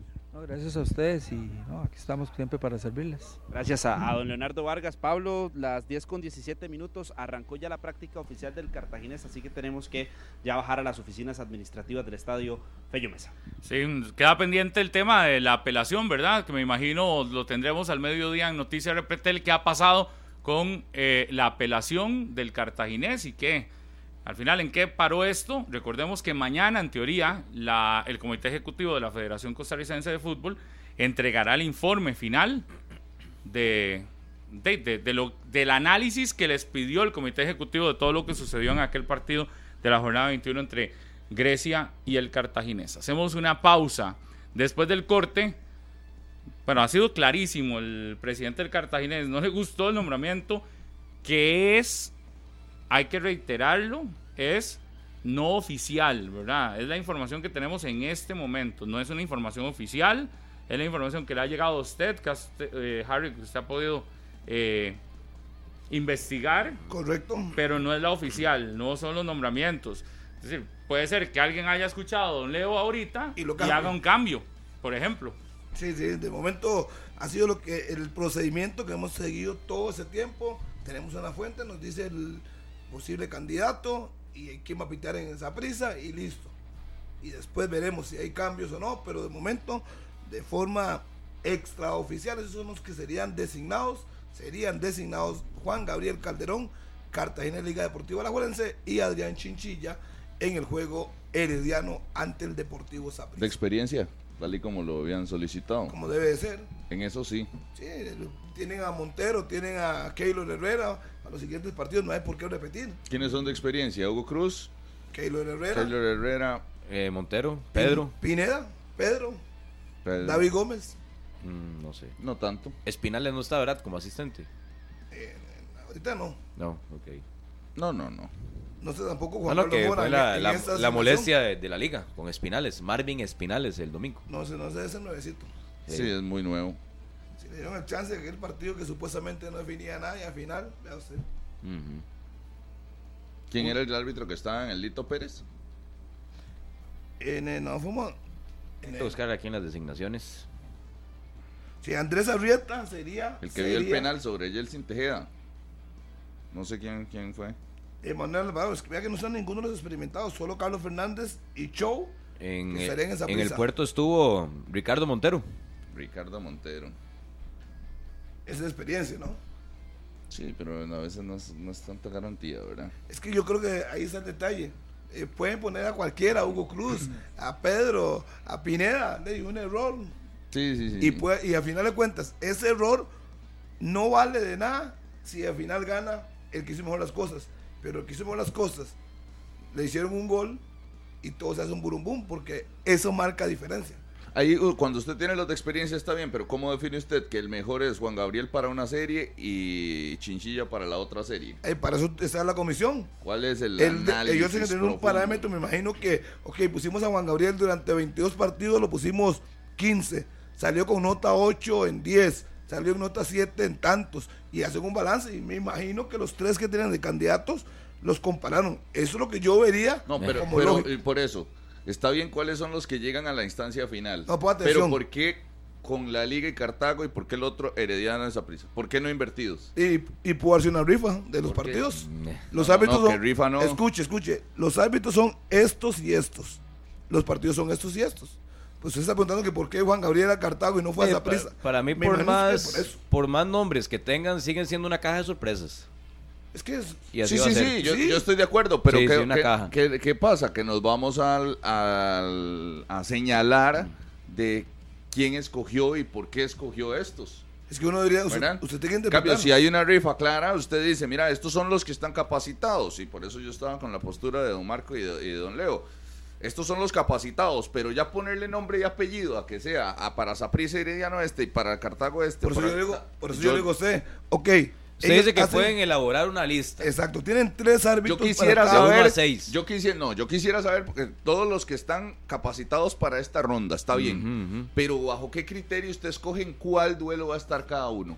Y como lo han hecho todo el campeonato. Ah. ¿Y como, cómo han hecho todo el campeonato? ¿Por qué mandan a Montero a un partido a Guanacaste y a... Sí, sí, sí, Hugo pero en este, en este Debe ser el momento mismo son dos. parámetro que Pero de los que firmaron la carta ayer que se filtró, ¿quién está designado? Mm, Es que no sé, bueno, quién firmó la carta.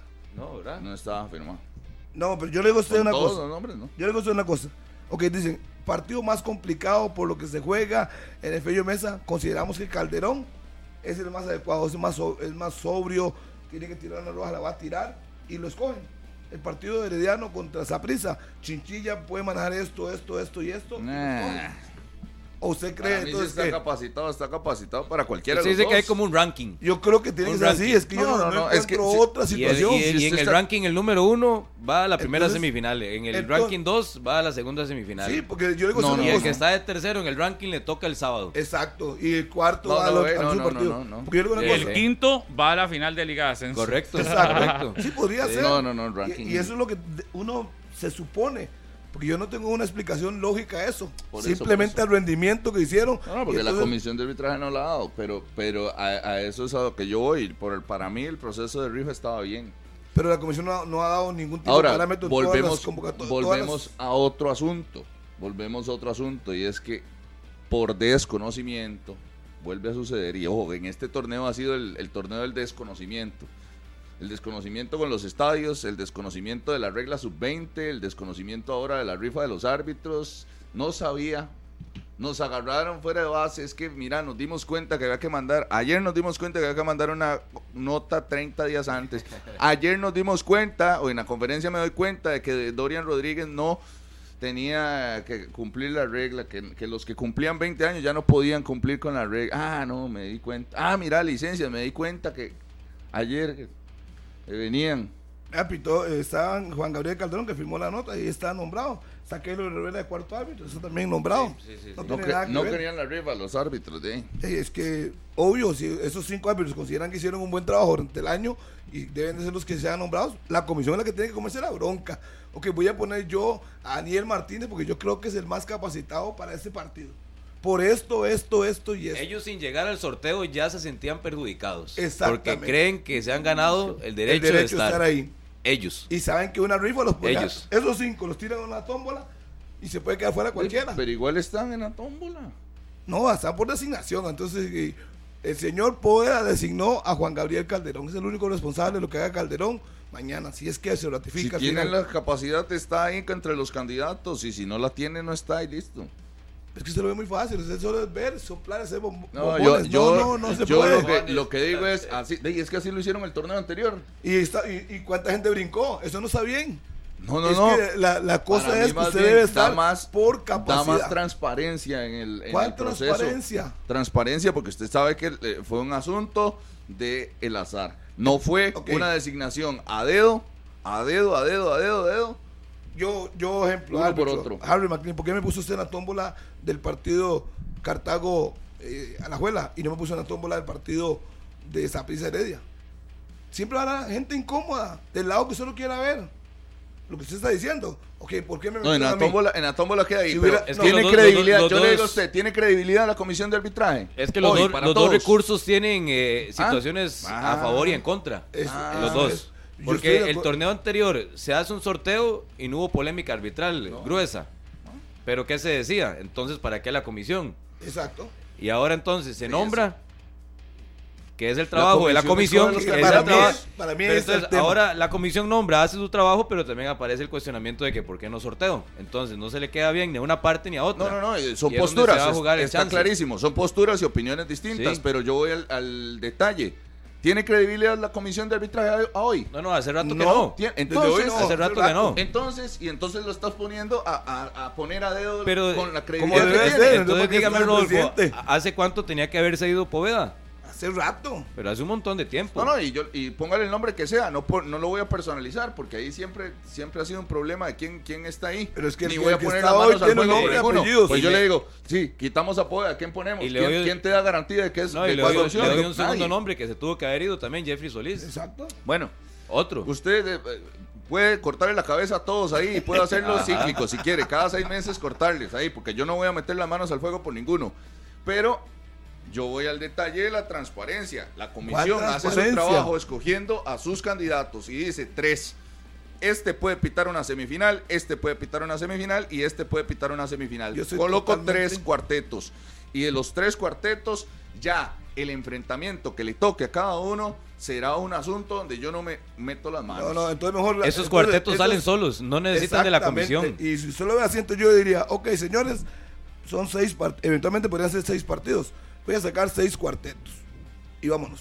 Usted No, pita no, esto, no, no, pita no. esto, usted pita esto y se acabó. Pero es que No, no, tampoco no, hay, no, hay no, que no. ser muy especialista tantos- para sacar Hay seis tantos cuartetos. árbitros de calidad por aquí. supuesto, por supuesto. Seis y experiencia. No, por para mí no hay ninguno. no, no, para no. mí no hay ninguno. Que se por salve. supuesto. Para mí ninguno. Tiene a Pineda, Pero tiene a Montero, tiene a Gómez, No, tiene no, a y Hugo. diga todos los nombres. No, no, no. los y estoy hablando de Sí, experiencia. pero si tuviéramos tantos, Pues no habría eso. tanto enredo Ah, en no, el campeonato porque- nacional, porque ¿verdad? Tiene una pasarela. O, él es, o es en línea o es el árbitro. Un error puntual que lo está viendo y no aplica el reglamento. Y eso es otra cosa. Pero que están capacitados, para mí están capacitados todos. Todos. Ah, no, hombre. Tenía No, pero ya, ya- para definir cuartetos, aquí lo podemos hacer. Y hacemos, y hacemos dos tómbolas y metemos tres y tres. Tampoco es que hay que estar metido Sí. en la comisión de arbitraje como para decir, de ahí, De ahí. estos son los cuartetos. Y agarré 10 aspectos de evaluación para sacar Es que tres sí, y es que sacar ahí- tres. es Es que porque si yo, no, le creo, no. si yo le creo a Harry lo que nos está diciendo, que, que, que hay tanta calidad, No. entonces no habría, no habría eh, tantísimo cuestionamiento tampoco. Yo no dije calidad, yo dije que habían árbitros experimentados para pitar. No, eso no usted sí significa... dijo que hay calidad para, Para enfrentar todos. estos. Sí, esos- los que ya le dije los nombres, creo que lo pueden hacer. Pero Igual por eso, se pueden exponer a pero por eso, pero por eso, si hubiese tanto, como usted dice, entonces ¿por qué hay tanto cuestionamiento durante un torneo para el, el- No, no, vea, no. ahora Leo Vargas, el presidente del Cartaginés, escucha el nombramiento de su árbitro y de una vez Brinca. Se molestó. dice, se molestó. no, no me gusta. Y tendrá sus motivos. Pero usted le dice a cualquier dirigente hoy el nombre de un árbitro y todos se van a, a arrugar la cara con alguno de esos nombres, aunque sea de experiencia. Yo, mi, mi punto es que si fuese tan bueno todo, entonces no, no habría polémica. Y no, no. Si hay polémica. Igual creo que también es la comisión la que debe de encargarse de este nombramiento. No me voy a desdecir porque dije que fue un ridículo cuando hicieron una rifa. Claro. Porque sí me parece que es un ridículo llegar a ese punto de rifa. Eh, lo que me parece es que si es una comisión a la que usted le tiene credibilidad, el, el- el nombramiento no sería tan, ta- tan, cuestionado. Lo que me pasa ahorita a mí, o lo que creo es que hay una comisión sin credibilidad, más árbitros sin credibilidad, cualquiera de las líneas que sea, ya sea por rifa o por nombramiento o designación, va a ser cuestionado porque lo que se está cuestionando aquí es más que otra cosa la credibilidad que no tienen hoy algunas figuras Yo lo que del pregunto, arbitraje nacional. ¿quiénes son los jefes de los árbitros? La comisión de La arbitraje. comisión de arbitraje, ¿quién paga a los árbitros? eh, Los equipos. ¿Quiénes son los jefes? O los que toman una de las últimas decisiones. La, la comisión debe ser. eh, No se No, puede pero una cosa a, con la otra. a lo que voy es, de los árbitros es que aquí se le da un pelotón y un fuerzón, cuando más bien son los últimos y que nada más tienen que acatar las indicaciones. Si son los equipos y tres de cuatro querían rifa, ¿por qué tienen que meterse los árbitros? acuerdo ¿Para qué Daniel. tienen que meterse los árbitros? Y- Cuando y- usted y llega, Los, los clubes son los que pagan, entonces son los que pueden determinar el, el, el Oiga, es como que Eso yo, de es ayer, como que yo eso le de mande ayer. una Eso. carta, como que yo le mandé una carta a Pablo por la toma de decisiones que Sí, tiene para eso, que yo es es mismo que no yo no quiero entiendo. que tome las decisiones porque no. Sí, Ahora sí. los, los subalternos le mandan a cómo tienen que trabajar Exacto, los, eso es lo que yo digo. los jefes, digamos. De, no, Ah, no. no, Ah, ya estamos los que administran muy distinto son- no, No, es que eh, eh, es así. Los subalternos, así, en la, en la pirámide los árbitros entonces, exigen cómo tienen que si tomar decisiones los que dirigen. Sí, ah, bueno. y si a los árbitros no les gusta Claro. el uniforme, entonces van a hacer una carta y se lo van a cambiar. Claro. Si los árbitros no les gusta el color de las diademas, van a hacer una carta y se los tienen que cambiar. Ajá. Si los árbitros quieren aumento No, cada dos meses, yo- yo- entonces hacen una carta y se los tienen que aumentar. Tampoco hay que, De ahí, entonces, tampoco hay que esto- entonces-. Yo estoy de acuerdo en ese momento porque un- ¿cuántos hablamos de la rifa del torneo anterior? Saben que sacan así que no les gusta, punto. Y que si no, No, no, si no me siguen a mí no importa. dedique- no, oiga, no, si- ni siquiera es que, que no les gusta. Es que amenacen con no pitar. ese es el tema para mí también, Es que, ahí donde está. ah, De- imagínese, Para mí es donde está el todo lo más grave. dice amenaza con no pitar porque ni Y siquiera. entonces porque todos corren cómo tiene que porque ser le la toma de decisiones. terror. Terror, claro. Todos. Eh, pero son cinco los que firmaron. ¿Cuántos centrales Por hay? eso. 20, ¿Y quiénes firmaron? Es que 25. no he visto firma. A ver, ¿Y ¿quién quiénes es firmaron? escrito? Ahí están, Gabriel Calderón. Keylor, Ricardo. Y los que mandan. Es sindicato. Es sindicato. Sí, yo no sé. Entonces, ¿qué es? Que si Vea, ellos firmó no Ricardo Montero. van, no, no puede haber fútbol nacional. Sí, Josué No, no, Ugalde. enséñenles más Sí. bien que si no quieren, no piten, pero la decisión la toma el que manda. Y, y, como listo, sea. Y listo. Sí, sí, si quieren de una manera u otra, ellos a qué se dedican a pitar. ¿Cómo los toma uno? ¿Y a- ¿Y a quiénes Exactamente. pusieron? Ah, A tres de esos cinco. por eso. Dando ¿Quién- la quién razón. tiene hoy el poder? No, es una comisión sin poder. Hace es un una rato. comisión que le hace caso a cinco árbitros. ¿Cómo cinco árbitros hablan por todos los árbitros? Bueno, igual yo no sé si la decisión esta fue por fue por este asunto porque ahora salió el tema de que se tenía que pedir 30 días antes y no Es sé qué. O sea, No, no, no sé si fue por la carta que se tomó la decisión y, y no va a quedar claro de, de que fue por esto. Pero aún así el tema del reclamo le, le deja a uno mucho que desear de que se pongan en esto a pedir de que si se si se designa de X manera, ah, entonces yo no pito. Eh, ¿Acaso ellos son los que mandan?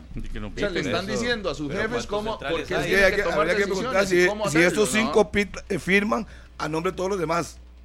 Es que no solo nombre, no a nombre de ellos. no lo creo. Debe ser, nombre de la- Ay, debe ser algo colegiado. No creo que salgan ellos cinco así, solo ellos. Ellos, obviamente, es muy fácil no nombrarlos. No, no, yo, y yo Punto. no- ni siquiera lo voy a personalizar con ellos. Para mí, cualquiera que lo haga. O sea, todos. Sí, pero si, si a usted le sale a usted los.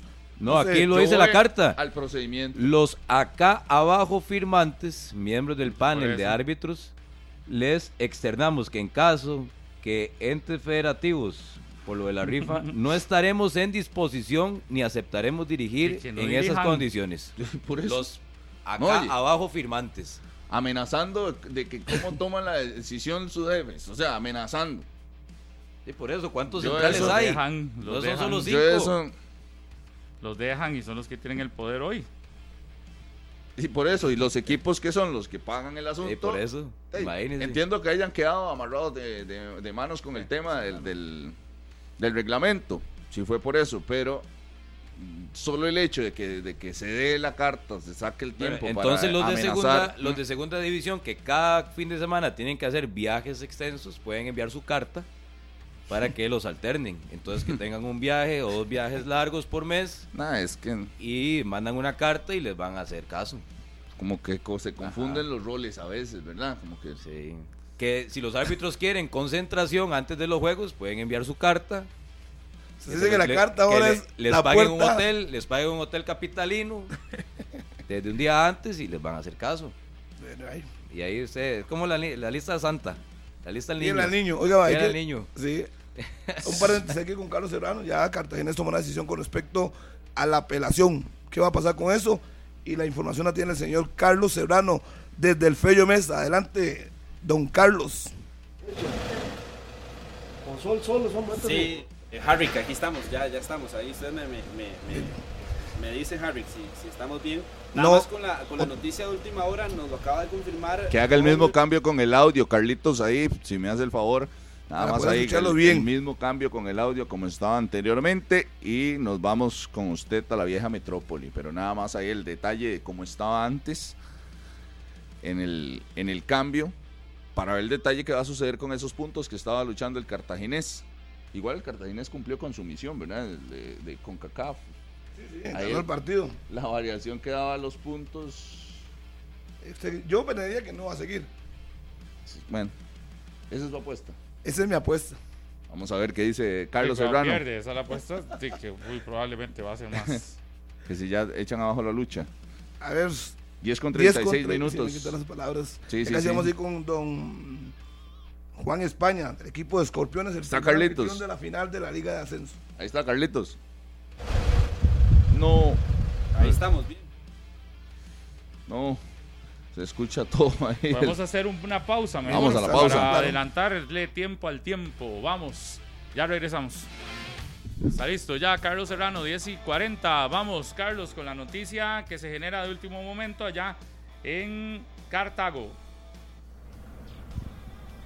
Gracias, Pablo. Cartaginés desiste de esta situación de la apelación. Lo van a dejar de lado, lo tomaron en una reunión, tomaron el acuerdo en el cuadro brumoso, la directiva, eh, la familia Vargas han dejado de lado la apelación que eh, podría existir a partir de todo lo que sucedió, la solicitud de puntos contra el Municipal Grecia de la fecha 21. Llegó hasta el Consejo Director de la UNAFUT y no van a apelar más para evitar que el torneo se detenga. No van a ir a otra, a otra instancia para evitar que el torneo se detenga en plena fase final. Y me ha dicho don Leonardo Vargas que se van a enfocar al 100% en eh, buscar responsables, pero que ya con un tema 100% administrativo por medio de la federación, por medio de la UNAFUT. Y don Leonardo también nos dice que este será un tema que eh, se lleve con un informe o se lleve un informe al Comité Ejecutivo de la Federación Costarricense de Fútbol para buscar responsables, pero ya la apelación, la solicitud de los puntos del cartaginés no va, Pablo, y es la noticia de última hora aquí desde Cartago. Perfecto, Carlos, gracias por la información. Ahí está entonces, resuelto el tema. Bueno, resuelto porque Cartaginés desiste, pero ya, ya con eso se resuelve eh, la situación del... Apelación. De la apelación. Está pendiente lo de Mariano Torres, lo de Kendall Waston. Ha habido una cantidad de temas en el Saprisa que, que no se pueden obviar, que no se pueden pasar por alto. Eh, evidentemente también hay un interés del rival del Saprisa en generar noticia. No sé, en generar algún tipo de distorsión que también ya es tradicional cuando se vienen finales de estas. Y es ver de lo que está hecho el Saprisa, porque independientemente de si Kendall Waston quiere o no seguir en el Deportivo Saprisa, o independientemente de si ya Jalen Haden, como se anunció desde hace mucho, estaba firmado por el, el Herediano o no, o Aaron Cruz, que también estaba firmado por el Herediano, más allá de eso es cómo el Saprisa toma todo esto. ¿Cuánto le puede afectar? Ha sido un equipo que se le ha visto un montón de situaciones durante el semestre que no le han generado mayor, inconveniente. No, no, Hay que ver cómo toma esa prisa, pero lo que no se puede obviar claramente es que si hay noticia alrededor del Deportivo Saprisa y que la provoca su rival, que también forma parte del, del juego. Eh, aquí yo creo que es, está claro que es un juego y que en un juego de estos todo, vale. se vale. Ahí sí, mover las ramas a ver si algo cae yo creo que es un ruido. No, va a pasar absolutamente nada. E, e, es un ruido que apenas llega a la puerta del camerino, ahí queda. Ahí queda, sí, Por más de que hablen allá, de que hablen acá. El camerino de esa prisa. Estadio, sí, sí, Es muy fuerte. Es, un ruido pequeñito frente a la solidez que tiene el Saprisa hoy en día. Yo, yo lo he hablado a lo largo de este torneo en particular. Es el manejo de crisis que ha tenido el cuadro morado porque salió lo de Javon East, lo de Justin Campos, un montón de, situaciones de jugadores, lo de Aaron Cruz, que ya iba para el Herediano al inicio, lo de Jalen Haden, que va para el Herediano desde el inicio del torneo, todo, toda esta conversación, la situación de Bolaños a lo interno, ¿verdad? El duelo ahí que había entre cuerpo técnico y él. Marvin Angulo al inicio del torneo, que ni siquiera sabía si se iba a quedar o no para, para esto, que tenía ofertas de otros lados, lo de Kevin Chamorro, que tiene ofertas, la posible salida de Esteban Alvarado con la foto que salió ya en, eh, con los toros. Eh, todo esto ha pasado y, el Saprisa ha logrado solventar todo esto con un manejo de crisis impresionante desde el punto de vista de, de la directiva, de, su administración, desde el punto de vista de la gerencia y desde el punto de vista, por supuesto, de los jugadores, del camerino en sí, es muy fuerte, que han seguido, a pesar del cambio de técnico que se dio de una manera abrupta, usted vio el rendimiento e incluso consiguió un récord de puntos. Nunca antes Aprisa había hecho tantos puntos en ahí es donde está el mejor manejo de crisis que puede tener un equipo en la cancha. Claro. Es decir, esto sería diferente si, el Aprisa estuviera perdiendo. Es decir, yo hoy no puedo Eh, buen manejo de crisis, pero más allá de sí, porque no creo que esto eh, obedezca a una estrategia de comunicación. No, no, porque la estrategia ha sido silencio total. No, no, digo a nivel emocional de todos, de todos, Por eso, a lo interno. Pero el manejo de crisis, a ver, se utiliza ese término mucho en comunicación. Ah, pero yo lo, yo lo hablaba en particular de, de al equipo si le ha hecho daño es, o no. Es que es una y creo que todos, todos estos eh, ¿qué, obstáculos que ha tenido le han aparecido los han logrado solventar sin problemas. Eh, es una planilla de experiencia y que está enfocada. Exacto. Y que sabe lo que quiere y la línea de trabajo que ha seguido en todo este campeonato nacional. Así es. Hoy más bien el Saprissa sí debería preocuparse y el sapricismo, ¿qué pasa con Mariano?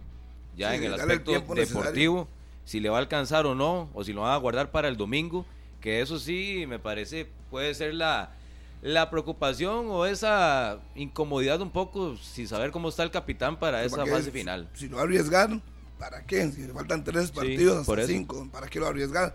Si tiene que dejarlo guardado porque no está en 100%, pues ya luego vendrá. Ha sido el que marca la diferencia en ese equipo. Ya veremos qué ocurre con Mariano Torres. Saprissa que sacaría a la venta hoy las entradas, atención morados, hoy, porque Orlando Sunsin me lo, me lo preguntaba. En tres días se le venden, dos días. Sí, sí, sí. Hoy mismo, menos. hoy mismo, al final del día, saldrían a la venta las entradas para el juego del domingo en la tarde. Bueno, ya es oficial, salió la asignación de parte de la federación, ratificado lo que hemos- le hemos dicho, Juan Gabriel Calderón, Andrés Arrieta, Emanuel Alvarado y Josué Ugalde. Mientras tanto, el partido Herediano Saprissa va a pitar a Adrián Chinchilla, Carlos Fernández, William Chow y Keylor Herrera. Ya ahora sí es oficial, pues ya salió el banner. Ahí está, oficialmente. Yo, en el tema del Saprisa, creo que hay una adicional a todo lo que ustedes hablan.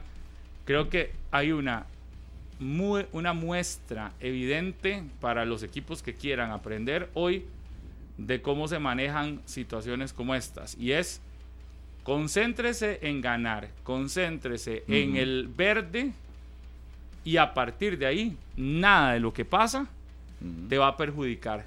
¿Por qué? Porque si la crisis usted la extiende a malos resultados, es, hoy estaríamos hablando de quizás una, una cosa gigante a partir de todo lo que sucedió. El equipo se cerró, decidió ir a la cancha a jugar fútbol, a sacar resultados y ahí está. Porque hoy, además, sale una situación, el Saprissa en medio de toda esa crisis que estaba viviendo, tenía a la par otro viviendo malos resultados deportivos.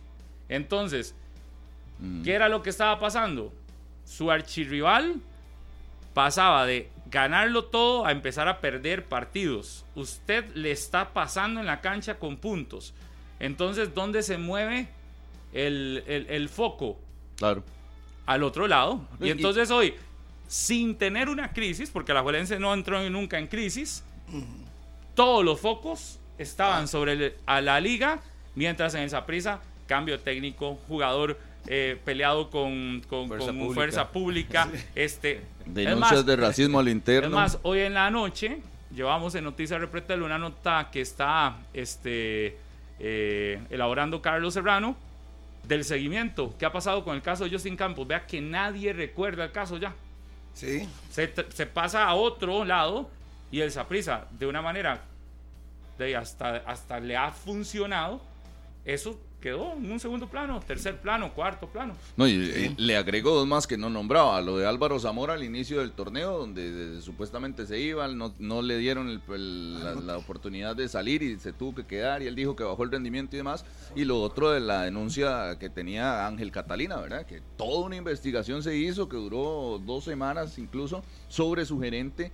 Y el Saprissa siguió, siguió ganando de muy buena manera. Así es, y terminó primero. Vamos a ir al corte, ya venimos a escuchar a Juan España, el presidente del equipo de Es- Escorpiones, anfitrión del partido, primero la final de la segunda fase. Vamos a escuchar esto, César. Las 10 con 52, la final de la segunda fase del torneo de clausura de la Liga Ascenso arranca en Belén. Don Juan España, el presidente del conjunto de Escorpiones. ¿Cómo están, don Juan? ¿Cómo está la preparación, la venta de boletos y sobre todo esta gran oportunidad que el fútbol les da? Buenos días, aquí en 120 minutos. Buenos días, nuevamente muchas gracias por tenernos acá, por darle un poco de cobertura a la Liga de Ascenso y a estos partidos tan bonitos. Y bueno, un saludo a todos los que nos escuchan. Eh, la verdad que estamos bastante emocionados de poder recibir este sábado a las 5 de la tarde acá en nuestro hogar, en el Polideportivo Belén, al Club de Liberia, un gran club, el actual campeón del torneo de apertura. Entonces, bueno, sabemos que nos enfrentamos a un rival de muchísimo nivel, de buen fútbol, eh, de buen juego dentro, dentro del terreno de juego. Y, y nada, vamos a enfrentarlo de la mejor manera. Sabemos que, que nos quedan cuatro partidos para, para cumplir el sueño y vamos a seguir trabajando por ello. La venta de boletos y la organización del juego, ¿cómo está todo eso distribuido? ¿Cuándo salen a la venta los boletos? La distribución de la seguridad y todo el juego ya está básicamente lista. Y las entradas eh, las hace la Liga de Ascenso, estamos esperando que nos las den, probablemente salen hoy y mañana los pondríamos en diferentes tipos o puntos de venta. Lo único es que, bueno, claro, el tener nosotros un estadio un poco más pequeño que, el de Liberia, que recibe 3.800, el de nosotros solo tiene espacio para 1.000 personas, entonces, bueno, no, no, no tenemos muchas entradas eh, a la venta, ya que, bueno, eh, internamente ya, ya hay unas que, ya están vendidas y, y algo que, que, bueno, que estamos buscando la manera de que mientras el proyecto vaya creciendo, cómo ir incrementando el espacio de la gradería para que más personas nos puedan venir a apoyar. ¿Cuántos boletos, por ejemplo, le dan a Liberia para el sábado? Sí, con Liberia ya hablamos, eh, tenemos una relación bastante buena, acordamos el precio mutuo y también acordamos la, la cantidad, entonces le vamos a dar el 20% de nuestra capacidad, que son 200 entradas. Sí, porque imagino que la solicitud y la cantidad de gente que quiere venir desde Liberia es mucha. Sí, claro, bueno, de Liberia quiere venir mucha gente y también de Belén. La gente de Belén está todo el mundo muy eufórico, muy emocionado, preguntando por toda la banda de entrada. Yo creo que si tuviésemos una gradería de 3.000 personas, la llenamos también. Lo que pasa es que, bueno, como les comento, eh, solo el espacio que disponemos ahorita es de, de 1.000 y bueno, eh, lamentablemente eh, eso hace que no, no, todo el mundo pueda venir a disfrutar de la gran fiesta en vivo, pero igual los invitamos a que nos sigan apoyando en, en redes y en, viendo el partido por, por la, el, canal y demás. Don Juan, ustedes este, tienen este estadio avalado para Liga de Ascenso. La posibilidad es altísima de subir 50, 50 eh, ¿verdad? Con el equipo de Liberia. La situación es que tendrían que enfrentar cuatro partidos ustedes para ser campeón. Liberia con dos podría ascender. Pero digamos, la posibilidad está. Son ustedes o Liberia. Para la licencia del próximo torneo, necesita un estadio con aforo de mínimo 2.500 personas, según decía el reglamento de licencias. Se tiene ya planificado construcción de nueva gradería para este escenario porque el aforo de 1.000 ya no les permitiría en primera división jugar ahí. Bueno, a lo mejor estoy equivocado pero la última vez que hablé con la gente cargada de, de licencia me comentaron que lo mínimo ahorita en la primera división son 500 entradas, entonces que nuestro estadio no tendría ningún problema. Eh, es un problema bueno, diría yo, si es que nos llegara a pasar, si es que usted está lo correcto que son más entradas, tendría que volver a, a chequearlo con licencias, pero cuando hicimos todas las pruebas que faltaban para que licencia nos aprobara, ya nos comentó que ese estadio está básicamente para cualquier tipo de evento pero bueno, en caso de que, de que usted esté lo correcto, obviamente pues tendríamos que, buscar la manera de agregar eh, más graderías al, final de las porterías o cerrar alguna parte y buscar más espacio, pero bueno, es algo que sí tenemos que hacer, como, como todo lo que nos ha pasado los últimos dos años, todas las cosas que nos han pedido para mejorar el espectáculo del fútbol, eh, lo hemos hecho y, lo hacemos con, con, mucha alegría, ya que significa que obviamente más aficionados pueden venir a apoyar.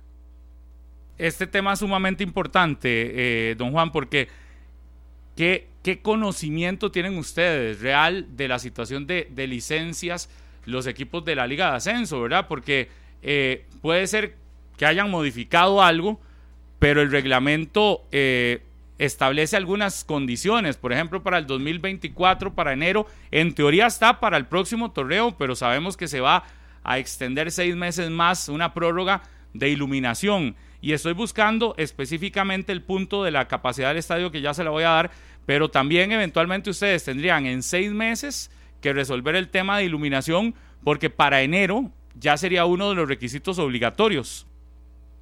Ah, no, no, pero por ese lado sí no, no tenemos ninguna preocupación. La, iluminación de Belén es una de las mejores iluminaciones del país. Es que acá hace unos años hubo algo con, el fútbol femenino eh, a nivel bastante alto, bastante profesional, y se instalaron esas luces que de hecho yo creo que son las únicas luces del país que se controlan desde el celular. Pueden prender una fila, dos filas, cualquier tipo de torre y tienen al medio del campo más de 700 lúmenes. O sea, es una iluminación bastante, bastante buena. Por ese lado estamos súper tranquilos y está aprobado por cualquiera, por la segunda y por la primera división. ¿Esa inversión de la iluminación, quién la asumió? Es, en ese momento el Comité de Deportes, eh, en conjunto con la Federación, eh, si no me equivoco, hicieron un evento de, un Mundial Femenino Sub-20 o algo así, si no me equivoco, hace cuatro o cinco años, y en conjunto entre el Comité de Deportes de Belén y la Federación hicieron los cambios. Cuando nosotros llegamos ya, ya la iluminación estaba aquí y era, eh, como les digo, de una calidad óptima.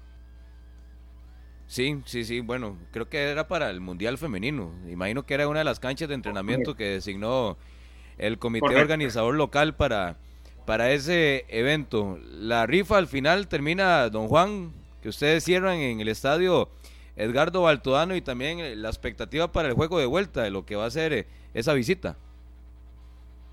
Sí, bueno, eh, estamos enfrentando los partidos uno a uno. Primero tenemos que pasar este sábado esta gran prueba aquí en, Belén.